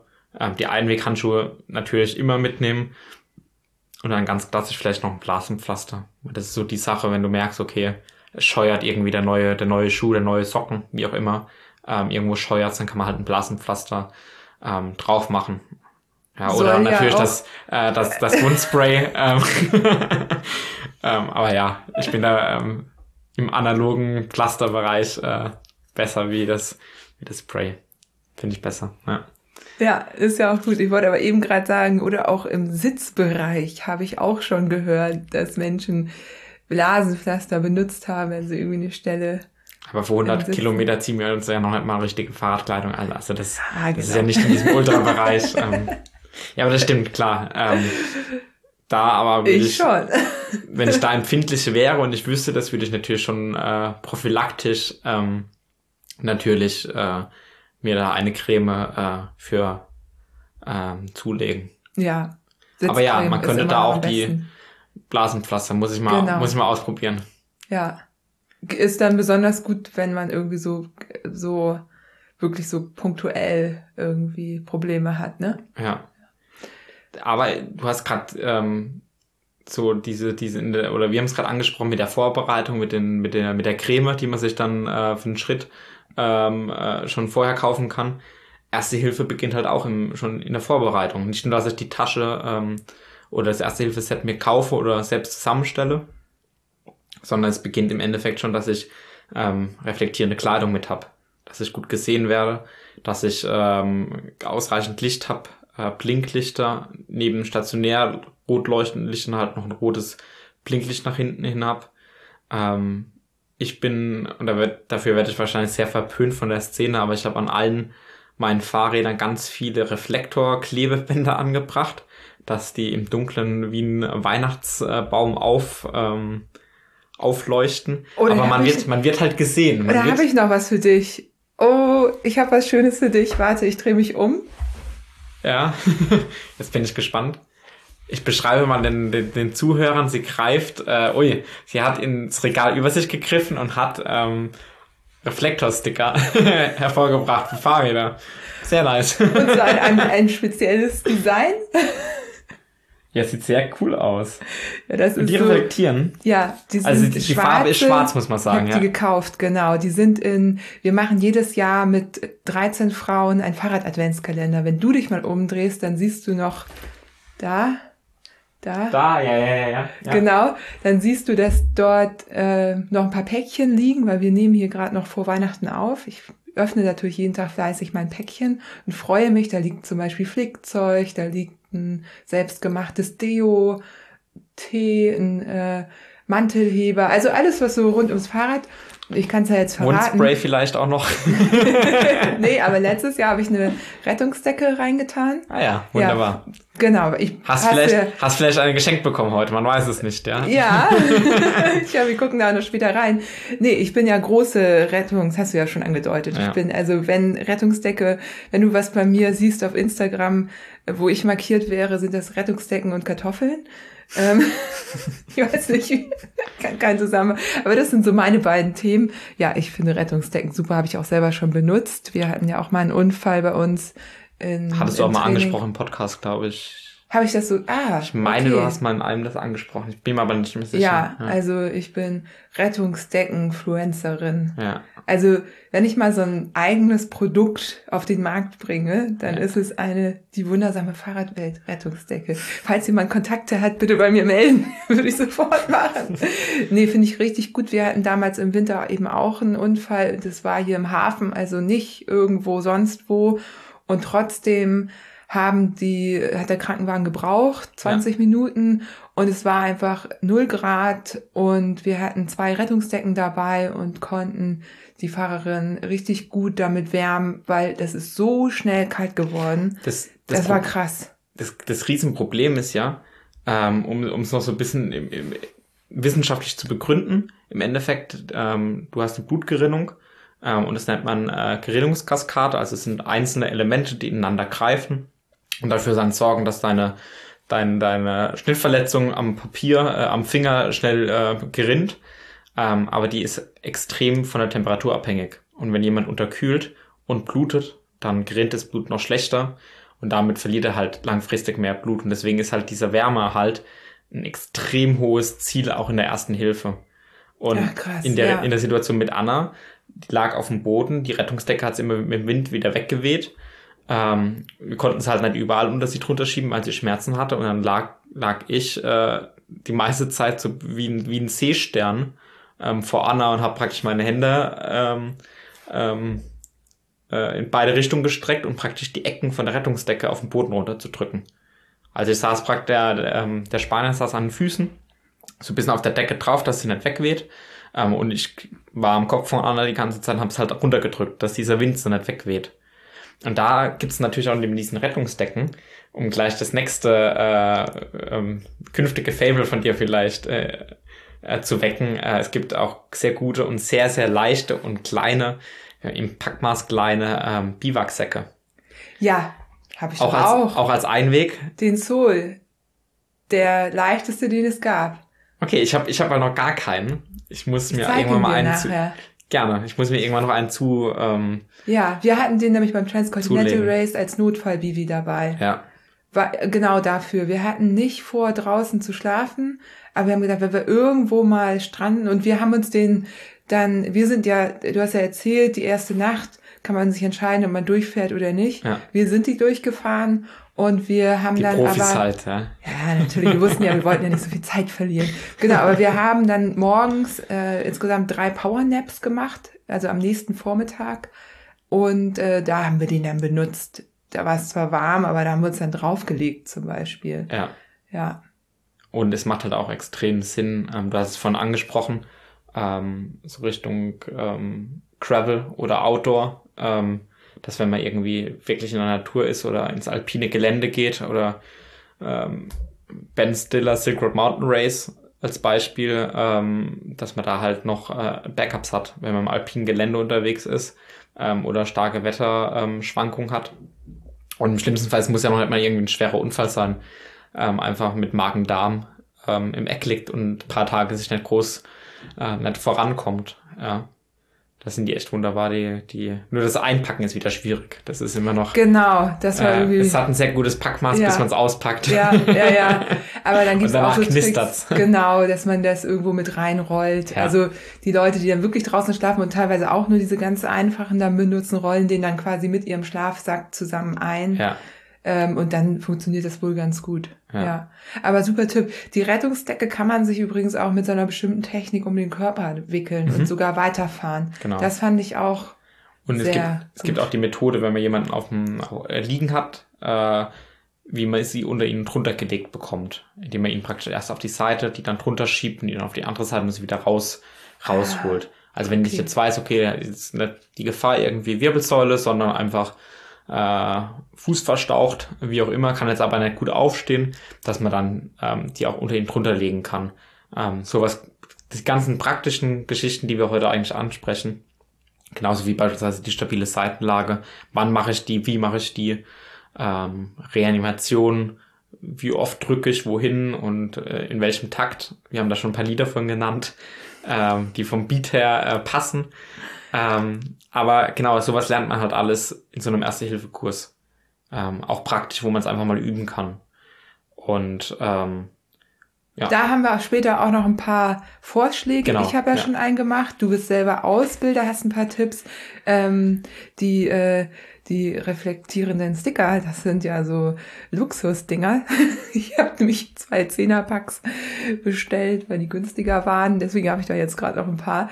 Ähm, mein Glück. im, Im Leo-Design möchte ich bitte hier, dass du das äh, und schwarz. Also sie sind erstmal auf schwarz, auf schwarzem Rad, je nachdem, was man für ein Rad hat. Wenn man schwarzes hat, ist es schwarz auf schwarz und leuchten dann aber. Ich, ich markiere dich auf meinem nächsten Insta-Post mit drum. Rettungsdecke und Reflektor äh, Aufklebern. Kein Problem. Ja, das könnt ihr übrigens, ey, voll die gute Idee. Äh, falls ihr. Markiert alle, alle, immer wenn ihr eine Rettungsdecke irgendwo habt, markiert, markiert, markiert.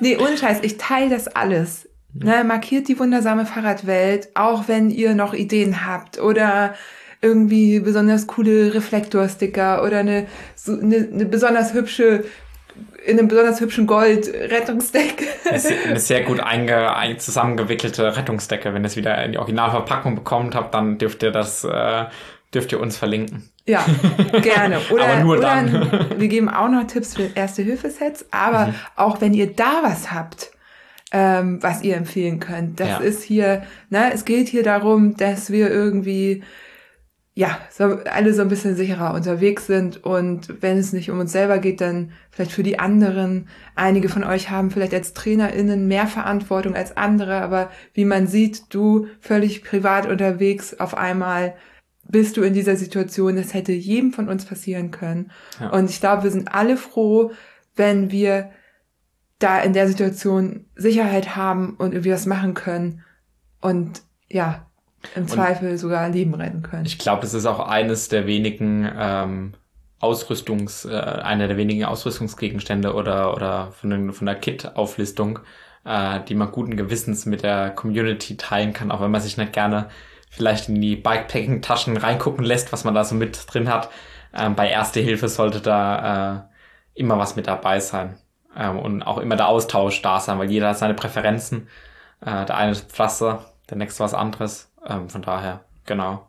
Ja, auf jeden Fall. Wir haben jetzt schon darüber gesprochen. Also ich habe hier noch Radreise stehen, aber das kommt ja dem Ultrarennen recht nahe, ne? Oder? Würdest ja, du? das ist einfach im Endeffekt die Reiseapotheke, da hat auch jeder einfach seine Vorlieben. Ja, Ähm, Richtung, Richtung, ich habe jetzt schon ein paar Mal leider auch beim Transcontinental-Rennen, deswegen war ich da äh, der letzte, unter anderem auch, weil ich einfach Hardcore-Magen-Darm hatte oh, und dann auch am okay. Wegesrand dann immer zusammengeklappt bin.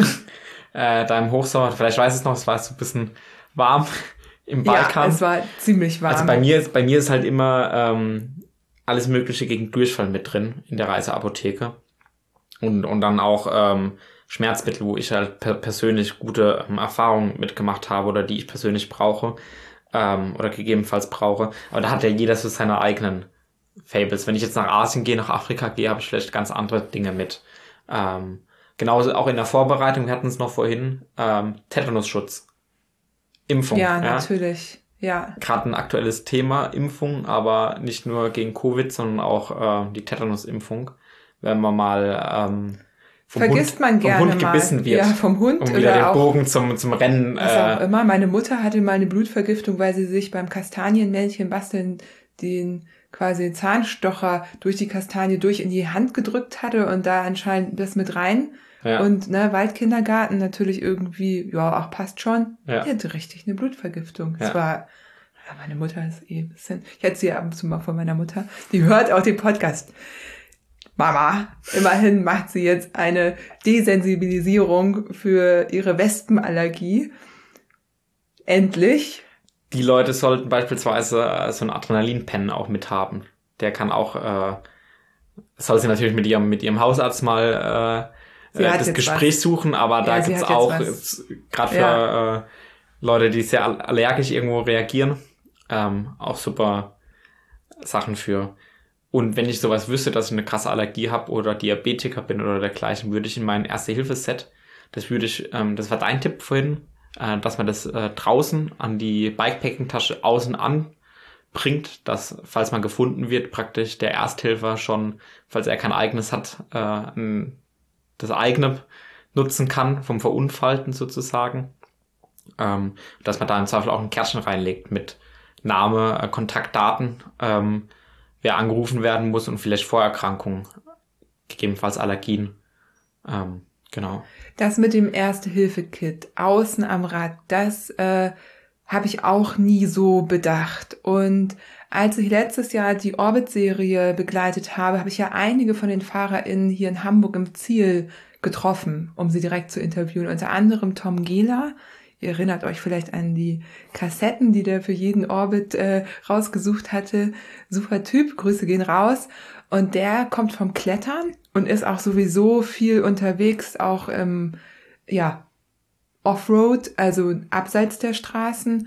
Und der war der Einzige, der hinten am Sattel statt einer Satteltasche, wie wir alle irgendwie mit Schlauche Flickzeug, ein Erste-Hilfe-Kit dran hatte. Gut mhm. sichtbar in Rot, so, stand auch drauf, dass du sofort wusstest, dass das Erste-Hilfe-Kit. Und da habe ich ihn darauf angesprochen, warum er das hatte. Hätte er ja auch sonst wo reinstecken können. Ne? Sein Flickzeug hatte er natürlich dann woanders.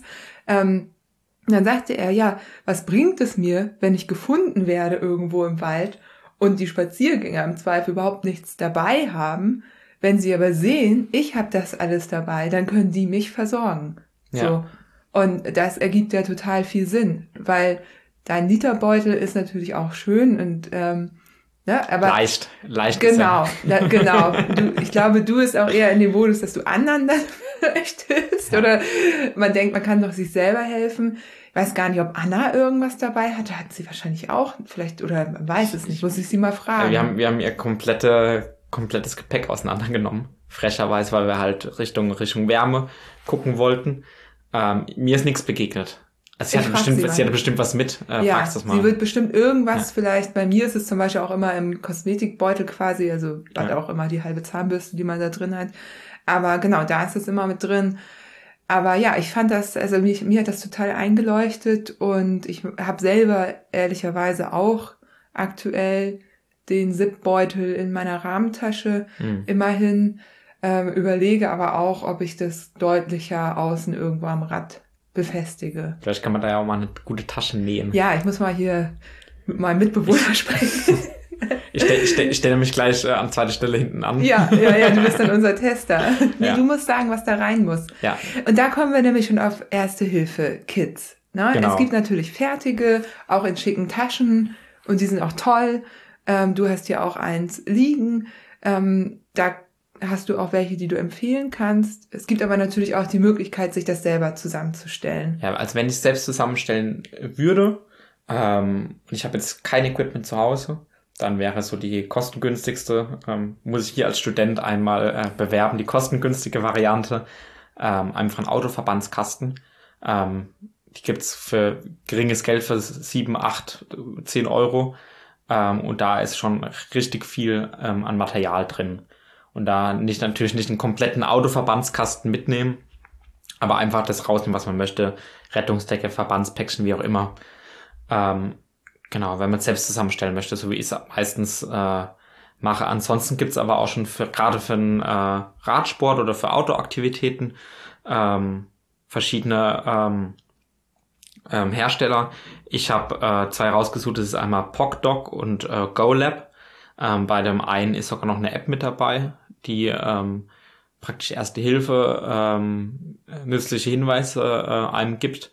Ich habe nachher auch noch ein paar andere gute Apps gefunden. Ähm, die können wir auch gerne ähm, bei dir dann verlinken wir. auf die genau. Seite. Also guckt auf jeden Fall, sag ich mal direkt, in den Artikel auf der Webseite. Ähm, ne, bei, bei in den Apps selber ist man manchmal so ein bisschen beschränkt. Ich werde das alles in diesen Artikel auf der die wundersame Fahrradwelt.de Webseite, falls die noch niemand noch nicht kennt, ähm, da werde ich das alles hinterlegen. Ja, und ähm, ich habe geguckt, die Sets wiegen 100 bis 370 Gramm.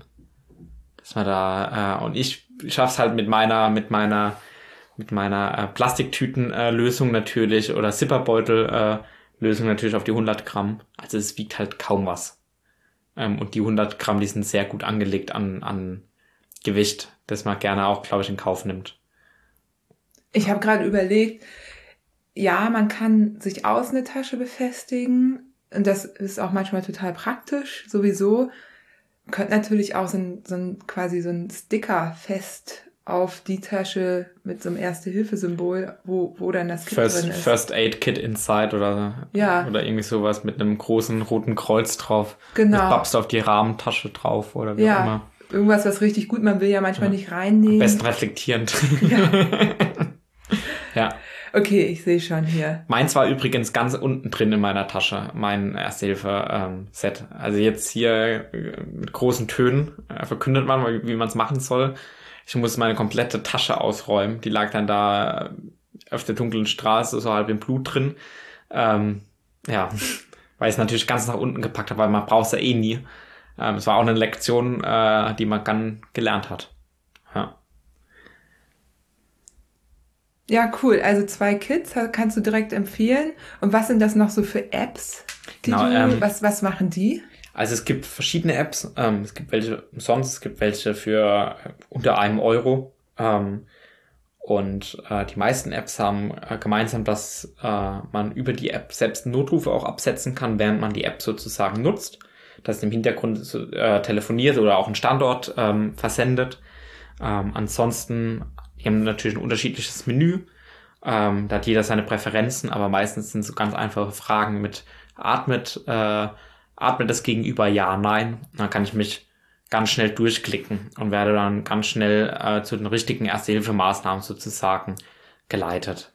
Ähm, man muss halt aufpassen, dass man die nicht als Ersatz für einen Erste-Hilfe-Kurs nutzt, sondern der Erste-Hilfe-Kurs ist das, wo man die Skills lernt. Und wenn man dann halt noch irgendwie eine Rückfallebene haben möchte, nochmal einen kleinen Spickzettel sozusagen, dann sind halt die Apps ganz, ganz gut. Ähm, was, was es gibt, ist vom äh, Deutschen Roten Kreuz äh, eine App, ähm, die kostet einen Euro ungefähr. Die heißt Erste Hilfe. Ähm, da wird man äh, gut durchgeleitet. Ähm, und dann gibt's noch eine zweite App, die heißt äh, Notfallhilfe ähm, von der Pass Consulting Group, die auch sehr gutes äh, Feedback hatte oder sehr gelobt wurde. Und die zweite App, die kann beispielsweise auch bei der Reanimation dir dann diesen Rhythmus als Takt vorgeben gerade bei einer Reanimation ist wichtig, dass man halt in einer gewissen Frequenz drückt, nicht zu schnell, nicht zu langsam, ähm, ausreichend tief, ähm, schön entlastet. Das sind verschiedene Punkte wichtig. Und da hat man halt diesen Takt schon mal vorgegeben, was sicherlich sehr hilfreich ist. Was wir im Rettungsdienst übrigens auch machen. Unser EKG kann diesen Takt laut äh, vordüdeln. Und das macht man dann im Hintergrund manchmal an, um wieder reinzukommen. Also auch wir behelfen uns sozusagen an so einer App. Ja, cool. Warum ist Reanimation so ein großes Thema?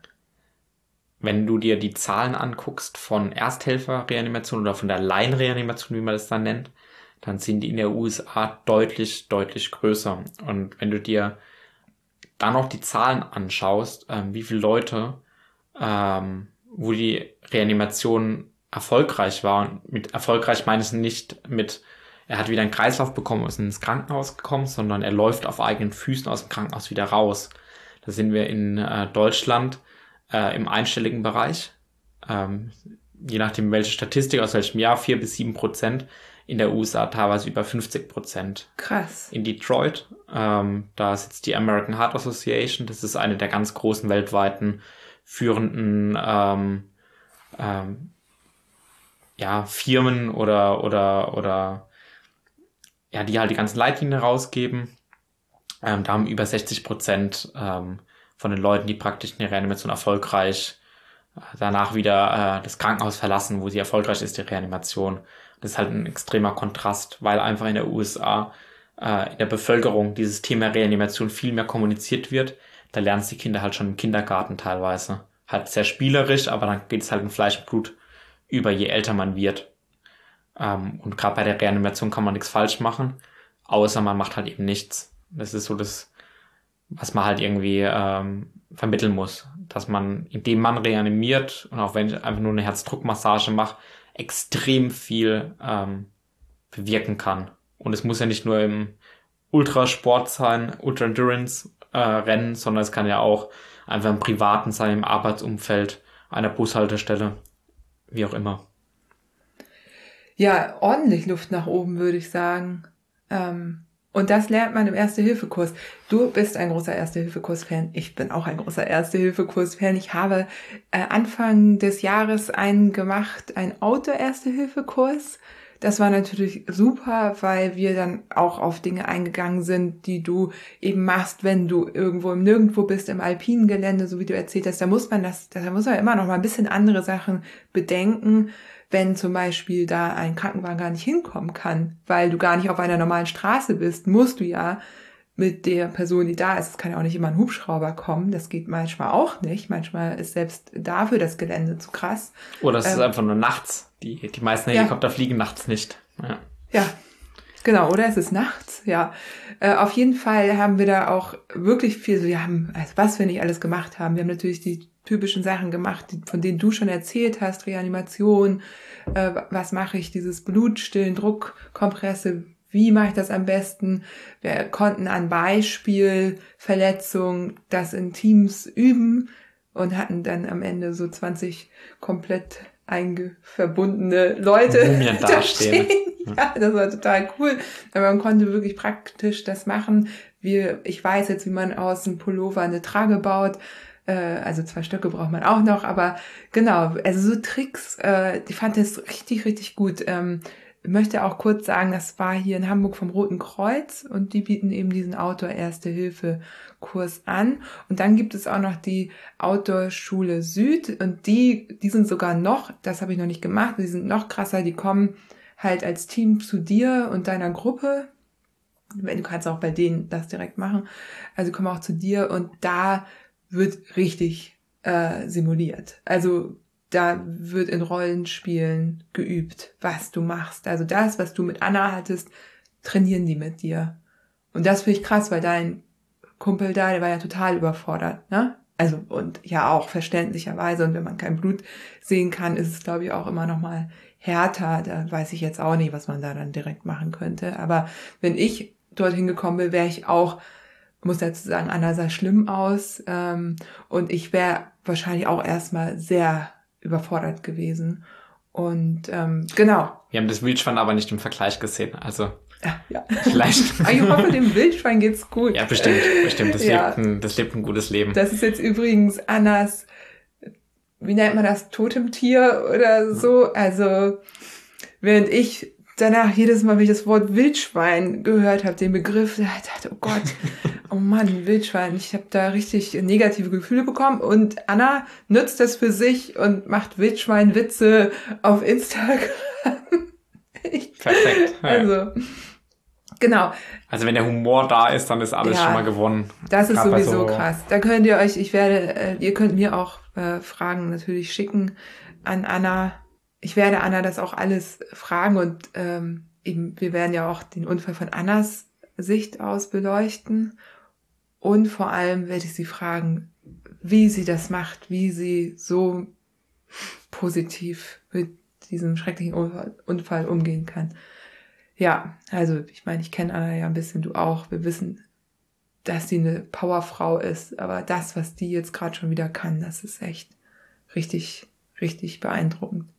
Vor allem sie hat auf ihrem Instagram auch schön ähm, den Werdegang, ähm, den Genesungswerdegang mit äh, bettlägerig die ersten Wochen, wo es gar nicht laufen konnte, sich nicht bewegen konnte, hin zum ersten Mal stehen, zum ersten Mal laufen, zum ersten Mal auf dem Fahrrad sitzen, im Zuhause auf dem Heimtrainer zum ersten Mal richtig Fahrrad fahren, äh, wo man mitverfolgen konnte, was ja eine enorme Leistung ist, aber auch schön ist. Äh, Und immer noch kann, ne? Ja.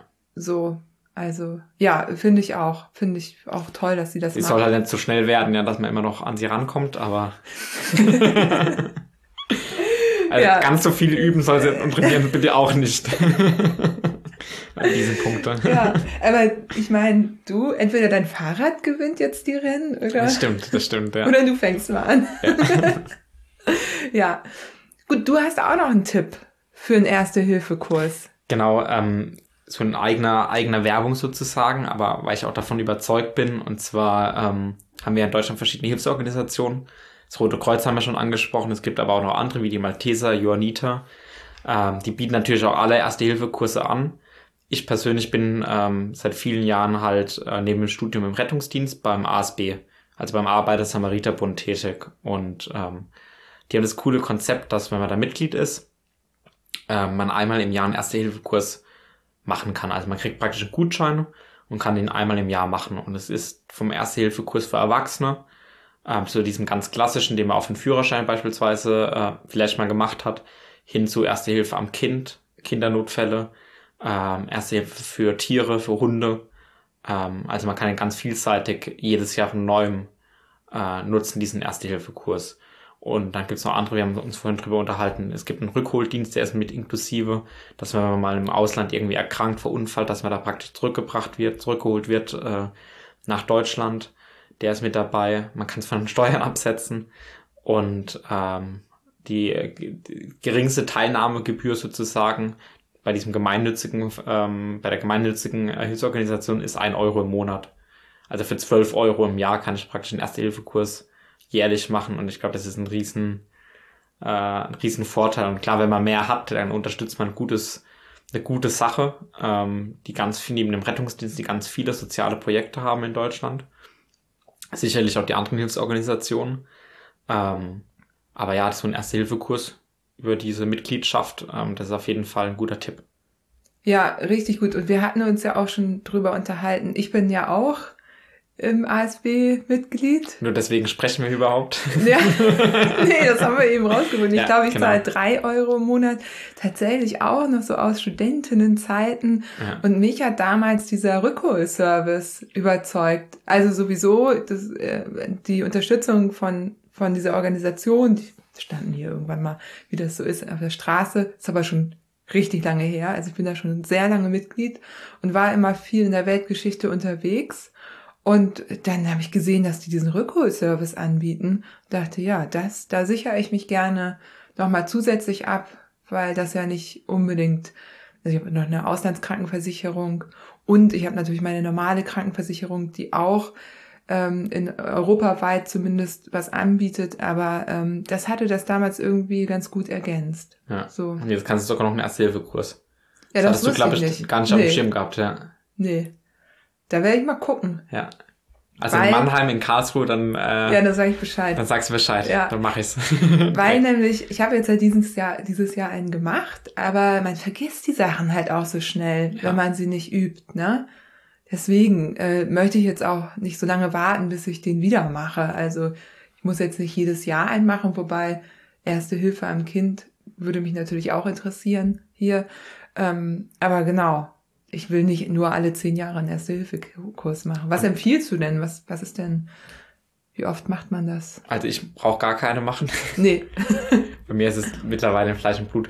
Es gibt keine klare Empfehlung. Ich würde es einfach so oft machen, wie ich mich sicher fühle. Und wenn ich einfach die, das Gefühl habe, es ist schon zu lange her oder ich habe ein bisschen Bauchschmerzen, ähm, dann würde ich den einfach wieder machen. Ähm, der geht wenige Stunden an einem Vormittag, an einem Nachmittag. Ähm, und da sollte man eigentlich immer ein freies Wochenende finden. Und wenn man den mit Freunden äh, zusammen macht oder über den Betrieb, über die Arbeitsstelle ähm, und der Chef äh, bezahlt, es ist ja äh, komplett egal, aber ich würde regelmäßig einen machen. dass man einfach drin bleibt. Es ändert sich auch ab und an was. Diese, ich habe vorhin diese American Heart Association angesprochen. Es gibt auch noch die ERC, äh, die Europäische Reanimationsrichtlinien äh, äh, Richtlinien sozusagen. Ähm, da ändern sich alle vier, fünf Jahre auch Kleinigkeiten, weil sie evidenzbasiert, also auf Studien beruhen, praktisch was Neues herausgefunden haben. Von daher den regelmäßig machen, ist sicherlich nicht verkehrt. Gerade wenn man ähm, viel draußen unterwegs ist und vor allem, wenn man dann äh, Wildschweinkontakt hat. Dann vor allem, falls ihr noch Empfehlungen habt bei euch, wie besonders tolle AusbilderInnen oder Erste-Hilfe-KursgeberInnen kennt und das besonders nett ist, dann gerne auch äh, entweder unter dem Post zu diesem Podcast kommentieren oder auch mir schicken, dann fasse ich das nochmal alles zusammen. Und oder wenn ihr jemanden kennt, der in der Nähe wohnt, der auch äh, fahrradaffin ist, gemeinsam an einen Kurs anmelden. Ja. Vielleicht finden sich auch ein paar Leute zusammen, ja. die da äh, Bock drauf haben. Das kann ich sehr empfehlen, weil wir waren da mit acht TrainerInnen vom FC St. Pauli und das war natürlich super haben wir einen schönen Tag zusammen gehabt, den wir es draußen im Park gemacht, weil ja Outdoor mhm. und weil Corona wahrscheinlich, aber war ein total netter Tag mit einem tollen, äh, ja, Erste Hilfe, wie nennt man das? Erste Hilfe Lehrer.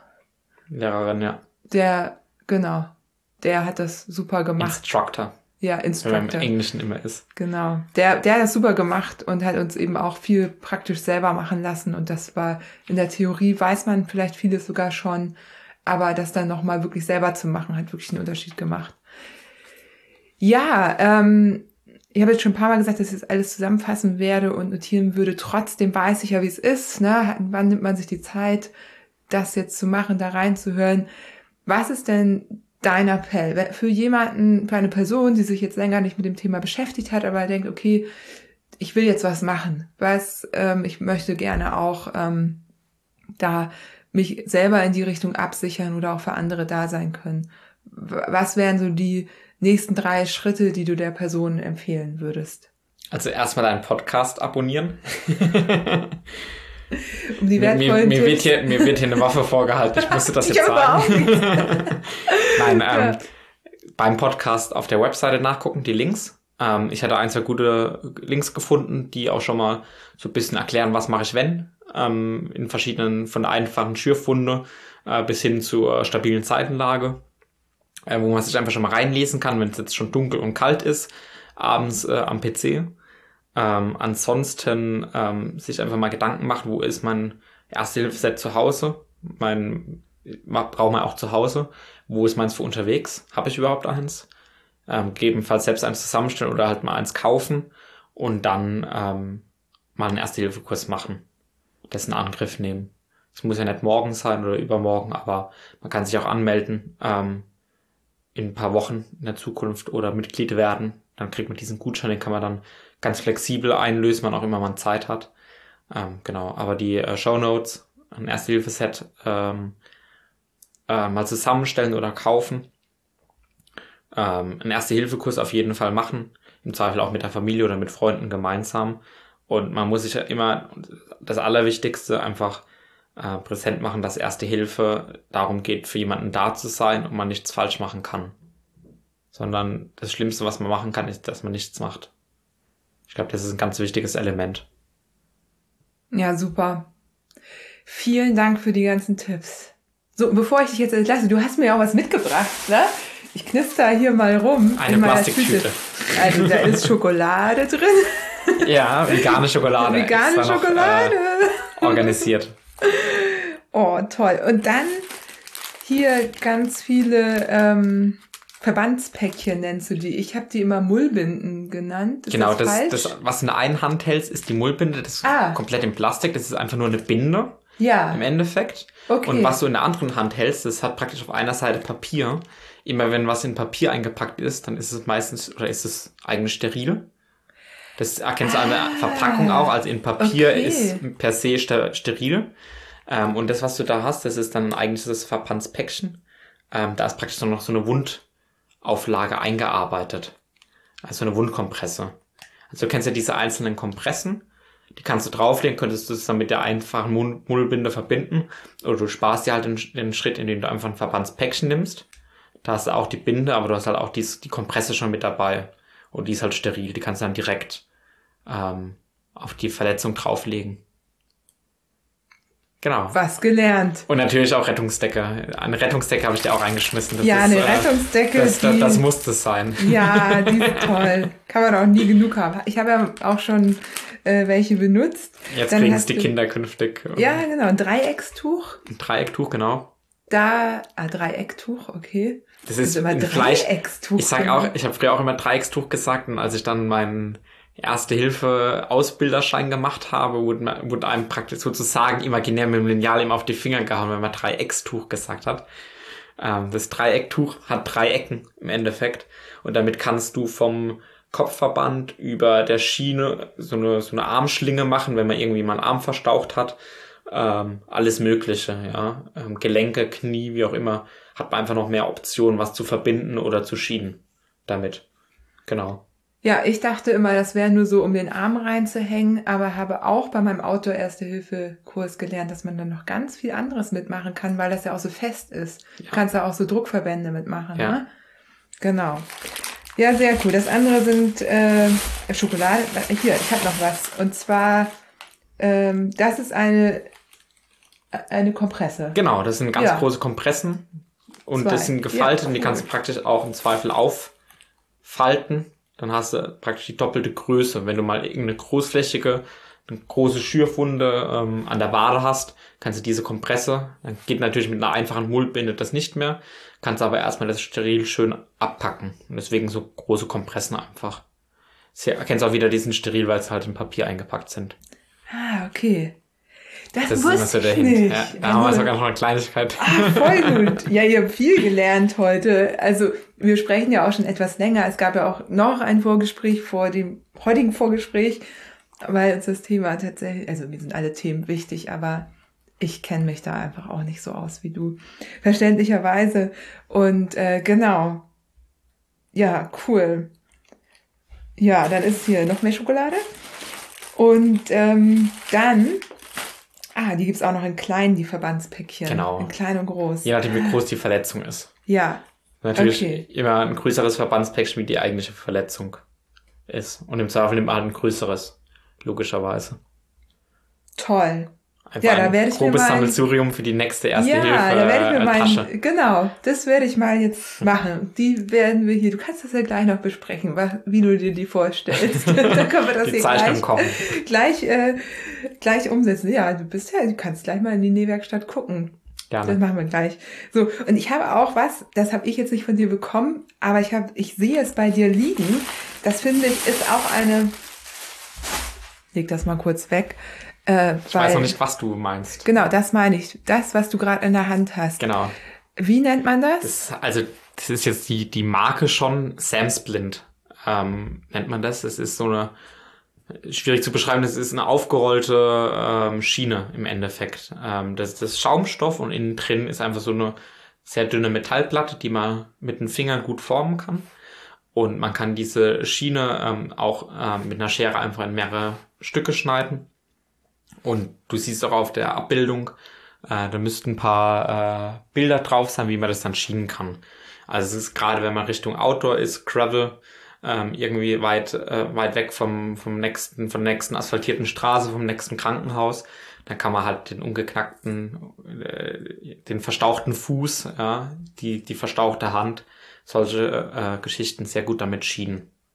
Lasse ich dir auch sehr gerne da. Also ähm, nee, musst du nicht. Das, die sind ja teuer. Ich, ich habe ich hab da mehrere von. Okay, weil ist- ich habe die erkannt. Die hatte unser äh, Erste-Hilfe-Instructor beim Outdoor, äh, beim Outdoor Erste-Hilfe-Kurs auch und hat uns auch gezeigt, wie man damit äh, Brüche schienen kann. Genau. Und Man macht dann eine Schiene und dann kannst du mit so einer Mullbinde, die halt komplett in Plastik eingepackt ist, äh, einfach die dann noch die Schiene praktisch an den Arm oder an die Extremität anschmiegen. genau, du, du schmiegst die so an den Arm Ja. an, die liegt dann direkt an. Genau. Voll gut. Und du kannst sie, du hast es eben gesagt, eben auch, du kannst auch nur ein Stück davon mitnehmen, weil die wiegt so gut wie nichts, Ja. aber vom Packmaß her ist sie natürlich ein bisschen größer. Also Ja. das ist wahrscheinlich die Größe eines Erste-Hilfe-Kits Kits, das man so dabei hat.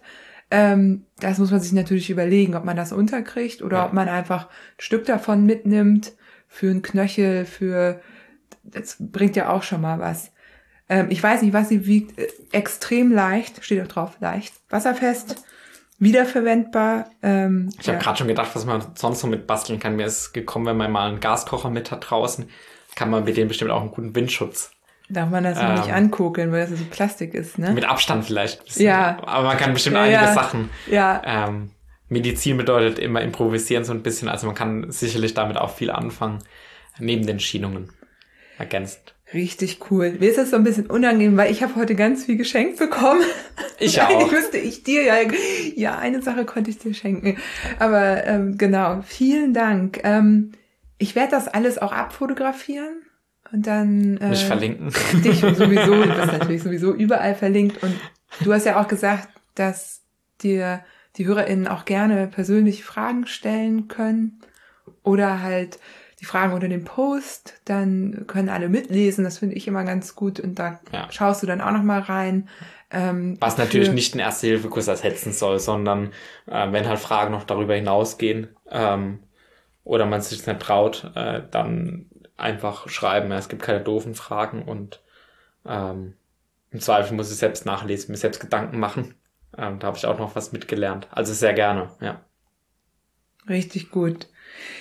Ja, Mensch, Rafa, vielen Dank. Ähm, hat mir großen Spaß gemacht. Und ja, schön dich zu sehen, wirklich schön dich zu sehen. Du bist mein erster Gast in, in Person seit langem nach Timo, aber den sehe ich ja jeden Tag. Mein Mann, der war neulich in der, der war neulich ja da im Podcast. Ähm, ja, vielen Dank. Sehr gerne. Gerne wieder. Ja, und das ist jetzt eigentlich äh, der Moment, wo das Outro beginnt und ihr langsam überlegen könnt, welche Episode ihr als nächstes hört. Ihr habt euch vielleicht Notizen gemacht, geht jetzt vielleicht auf den Blog und schaut euch die Liste durch. Aber heute ist der Podcast noch nicht zu Ende, denn es ist was passiert, was gar nicht so selten passiert, nämlich, dass ich im Anschluss an, an das Interview noch mit meinen GästInnen weiterspreche und denen fällt dann manchmal noch was ein, was sie nicht gesagt haben, was aber auch nicht schlimm ist. Mir fällt was ein, was ich nicht gefragt habe, was auch überhaupt nicht schlimm ist, so ist es nun mal.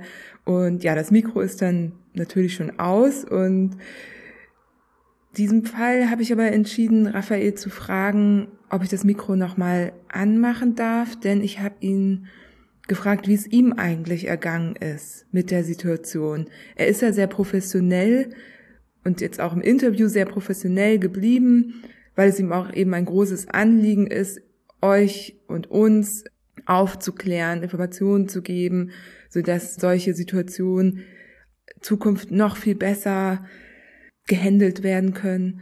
Was aber oft vergessen wird, ist, dass es den Menschen, die ja dann als Hel ErsthelferInnen vor Ort sind, ihr kennt das ja auch aus anderen Situationen, dass das für die eben auch äh, schwierig ist. Und ja, und da gibt er uns nochmal einen Einblick, wie das eigentlich für ihn war. Und ich denke, das ist auch wichtig, das zu teilen, auch für unsere FreundInnen drumherum. Also es kann ja sein, dass wir FreundInnen haben, die sowas schon erlebt haben, die als ErsthelferInnen irgendwo vor Ort waren oder ihr wart es sogar selbst. Ja, ich finde es einfach wichtig, natürlich in Absprache mit Rafa, das auch zu teilen. Ja, um einfach auch diesen Aspekt des äh, Helfens äh, sichtbar zu machen. So, wir haben jetzt gerade noch mal das Mikro angemacht, beziehungsweise ich. Ähm, ich habe Rafa gerade noch mal gefragt, wie es ihm eigentlich ging. Na, er hat jetzt ähm, natürlich äh, als äh, Profi auch noch in der Ausbildung tätig. Ich meine, du studierst auf Lehramt, du ne, hast auch ein also ein, Normales ein Leben Herz, eigentlich. du hast ein normales Leben, dein Herz ähm, schlägt auch für, für Bildung, Weiterbildung und eben Aufklärung. Ich weiß nicht, wie ich es jetzt richtig nennen kann. Und trotzdem warst du da bei Anna bei einer Unfallsituation, wo du nicht wusstest, ob Anna das überleben wird. Und ja, dann würde ich dich gerne einfach nochmal fragen, wie es dir denn ging oder geht damit? Ähm, als ich, Anna hat mir später, das hatte ich ja vorhin auch, glaube ich, kurz gesagt, hat mir ein Telefonat ein, zwei Wochen später gesagt, dass ähm, äh, ihr das gut tat, dass sie das Gefühl hatte, da ist jemand Kompetentes und da hat jemand irgendwie ein bisschen Peilung oder Ahnung. Ähm, aber ich habe mich halt in der Situation gar nicht so gefühlt. Ähm, ich fand mich da eher nackt äh, im, im übertragenen Sinne. Ähm, von wegen, es war, hat die, es war die fehlende Distanz ähm, zum, zum, zum Gegenüber, die im Rettungsdienst ganz gut ist, dass man denjenigen nicht kennt. Ähm, und es dann ein bisschen leichter ist abzuarbeiten. Kommt dann natürlich immer auf die, auf das einzelne Schicksal drauf an und was passiert ist und wer involviert ist, etc. Ähm, aber auch, obwohl ich halt Anna nicht kannte, war es halt einfach ähm, schwer, weil sie halt eine von den Mitfahrern, Mitfahrerinnen äh, ist und war. Ähm, und man halt einmal in die Situation reingestolpert ist. Mit, ich fahre nicht mit dem Rettungswagen irgendwo hin und kann mich darauf einstellen, was gleich passiert, nämlich ein Verkehrsunfall, sondern man kommt von jetzt auf nichts dahin und man hat keine, keine, keine Dienstkleidung an, fühlt sich dadurch natürlich, ich war da mit Klickschuhen und in kurzer Hose daneben gestanden, in Radlerhose, ähm, und hatte kaum Equipment mit. Ich hatte jetzt nicht die Gerätschaften und Materialien, die ich halt sonst mit hatte. Und dahingehend fand, fand ich mich halt überhaupt nicht kompetent oder, oder hilfreich, sondern habe ähm, schlussendlich natürlich auch was Gutes gemacht, indem ich halt einfach gute Erste Hilfe ähm, gemacht habe, gemeinsam mit dem ähm, sehr lieben und, und, und hilfreichen äh, jungen Spanier, das muss man immer dazu sagen, äh, dass ich da nicht alleine war, sondern der hat mir allein übers Telefon schon oder durchs Telefonieren schon viel geholfen. Ähm, aber ja, das, das war so währenddessen so ein bisschen die, die Schwierigkeiten. Dann, nachdem Anna dann weggefahren, weg abtransportiert worden war vom, vom Rettungswagen. Ähm, genau, wir, die haben ja erst einen falschen Rettungswagen geschickt und dann ähm, die nicht so gut ausgestattet waren und es war nur freiwillige Feuerwehrleute und erst die haben dann ähm, einen richtigen Rettungswagen verständigt, was dazu geführt hat, dass wir halt sehr, sehr lange ähm, ohne, ohne ähm, richtigen, äh, das richtige Fahrzeug oder die richtige Besatzung ähm, da waren und ähm, der kam dann zeitgleich an mit dem, dem Renndirektor, äh, der ungefähr halt eine Stunde gebraucht hat. Ähm, also waren wir ungefähr eine Stunde dann auch mit Anna dort und dann war sie weg und dann hieß es erstmal Sachen sortieren, was gehört mir, was gehört Anna, weil wir halt alles Mögliche zum Wärmeschutz ähm, äh, da liegen hatten auf der Straße. Dann wurden da zwei Häufchen gemacht und äh, mein Zeug wieder irgendwie notdürftig eingepackt. Und dann war die Frage, so fahren wir weiter und dann haben äh, der junge Spanier uns dafür entschieden, weiter zu radeln. Bewusst auch gesagt, jetzt fahren wir normal weiter und jetzt bremsen wir nicht übervorsichtig, obwohl da jetzt gerade ein Unfall war, sondern äh, wir wollen jetzt nicht irgendwie gelähmt sein sozusagen von, von, dem, von dem Ereignis, sondern wir wollen äh, weitermachen, dass es äh, weitergeht und wir weiter ähm, künftig äh, gerne Fahrrad fahren im Endeffekt. Ähm, und ja, das, die, die, die, das, das Doofe an der Geschichte war halt, dass man lange nicht wusste, ähm, wie es Anna geht. Ähm, deshalb dann erst am nächsten Vormittag, ähm, als wir, ich bin dann noch weitergefahren, Spahn und ich haben uns dann irgendwann aus den Augen verloren in frühen Morgenstunden. Und dann hatte ich irgendwann Sekundenschlaf, so um 11 Uhr, habe mich dann selbst ins Straßengraben mal gelegt, um so einen Powernap zu machen, so wie du damals beim äh, Transcontinental. Ähm, und dann kam der äh, Renndirektor mit dem Mediaauto. Ähm, und da habe ich zum ersten Mal halt ähm, gehört, dass Anna das äh, überlebt hat oder dass sie ähm, ähm, noch am, am Leben ist, was halt bis dahin ähm, sehr ungewiss war. Ähm, ja, und dann halt selbst noch die Sachen, die, die einzige Kleidung, die man hat, dann halt auch dreckig äh, geworden ist, wo man dann halt ähm, sauber gemacht hat, ähm, weil man keine Wechselsachen mit hat um Gewicht zu sparen, dummerweise. Ähm, genau. Und die waren halt, nicht nur dreckig, die waren voll mit Blut, ne? Ja, genau.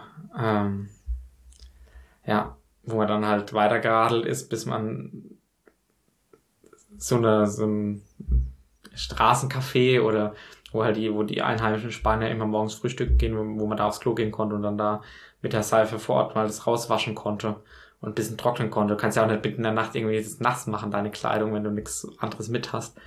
Ähm, das muss ja immer noch einen selber wärmen. Aber ja, also diese Zeit, bis man wusste, wie es wie es ihr geht, ähm, uns halt keinen Infofluss gab, weil man es einfach nicht wusste. Ähm, die war, die war halt äh, schwierig im Verlauf, ja. Bist du das Rennen dann eigentlich zu Ende gefahren? Ich bin noch paar Tage weitergefahren. Hatte überraschend, war überraschend flott sogar. Ähm, so wie beim Transcontinental und hatte dann ähm, ironischerweise ähm, Burger gegessen vom dritten Checkpoint und habe danach äh, die Kotzerei und äh, den Dünnpfiff meines Lebens gehabt. Oh nein. Äh, bis äh, im Verlauf dann, dass nur noch reines Wasser rauskam irgendwann äh, und ich keine Nahrung mehr aufnehmen konnte. Und dann bin ich paar Tage weitergefahren, habe dann am neunten Tag nach 1700 Kilometern oder so ähm, gescratcht mit äh, dem Unfall im Hintergrund und halt meinem Magen-Darm, was zu dem Zeitpunkt schon wieder ein bisschen besser geworden ist. Ähm, und ich mit dann bis dahin auch wieder ein neues Imodium äh, akut hatte. Ähm, aber ich hatte einen frühen Rückflug ähm, und wollte nochmal nach Bilbao. Ähm, habe mich da mit einem Freund von Anna getroffen, äh, mit dem noch ein bisschen gesprochen, habe Annas äh, Tochter auch äh, im Zuge dessen kennengelernt, ähm, die mir dann irgendwann das Handy einfach in die Hand gedrückt hat und ich dann Anna am, am anderen Ende hatte. Ähm, ja, wo ich mich äh, in dem Moment sehr gerne äh, davor gedrückt hätte, weil es dann doch emotional ist, ähm, so ein Gespräch äh, zu haben. ähm, genau, aber es hatte im Endeffekt doch sein Gutes, äh, das Rennen. Und ähm, es wird sicherlich nicht das letzte Rennen sein, das ich äh, fahren werde und hoffentlich auch irgendwann mal finishen werde. Ja. Was hast du geplant für nächstes Jahr? Ist da schon irgendwas fest? Also eine Sache haben wir ja angesprochen. Äh, ein, ein privates Projekt, das ich äh, plane, ähm, wo es um Rekord geht. Und ansonsten bin ich ein großer Fan von äh, der Iberischen Halbinsel, Portugal, Spanien. Insbesondere Spanien ist ein super Land zum, zum Fahrradfahren hat eine extreme Vielschichtigkeit an, an Landschaften und Städten und Kulturen. Äh, das wird sicherlich Anna bestätigen äh, im kommenden Podcast. Ähm, also vielleicht wieder das Transiberika mit neuen Checkpoints. Ähm, werde ich viel in meine Heimat fahren, ähm, weil ich da oben praktisch äh, studiert habe an der Uni. Ähm, also das wird ein Projekt wahrscheinlich das Transiberika. Und ansonsten würde ich gerne mal aus Europa raus mal exotischere Wohin? Gegenden. Wohin möchtest du da? Also wie gesagt, das, das Secret Mountain Race ist, äh, da haben wir mal drüber geschrieben vor paar Jahren über Instagram, äh, nachdem du den Podcast, die Folge gemacht hattest. Äh, das ist ein großer entfernter Traum. Ähm, ich habe aber einen sehr schwachen Magen. da musst du hab, dich mit Bengt unterhalten. Der hat nämlich auch nicht so ein. Äh, ja, aber ich glaube, das, das, Schweinemagen. Das, das Gespräch wird mich nicht äh, beruhigen, vermutlich. Ähm, ja, aber das wäre, das wäre mal so eine Idee.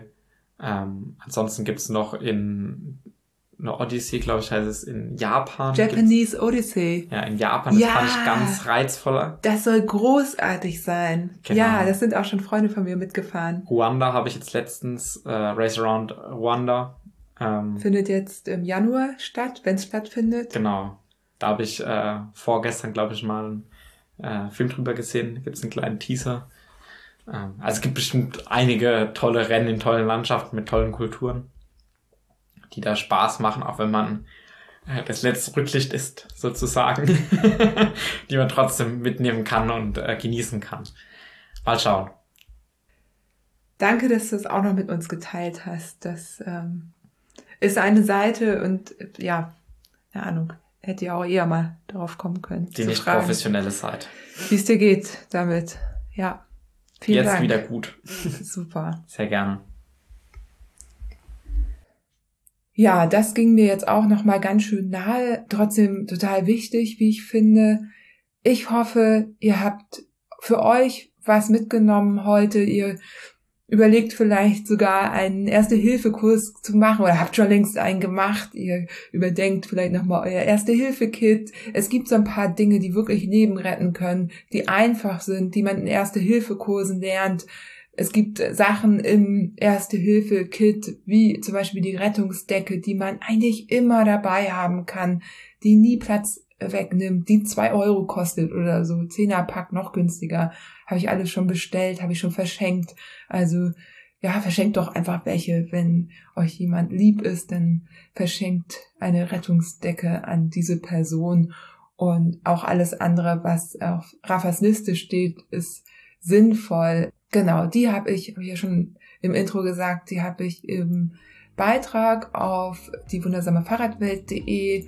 Da gibt's ja immer zu jedem, äh, zu jeder Episode gibt's da einen, einen Beitrag und da sind dann auch die Shownotes nochmal ausführlich. Also bleibt gesund, bleibt unfallfrei und passt auf euch auf.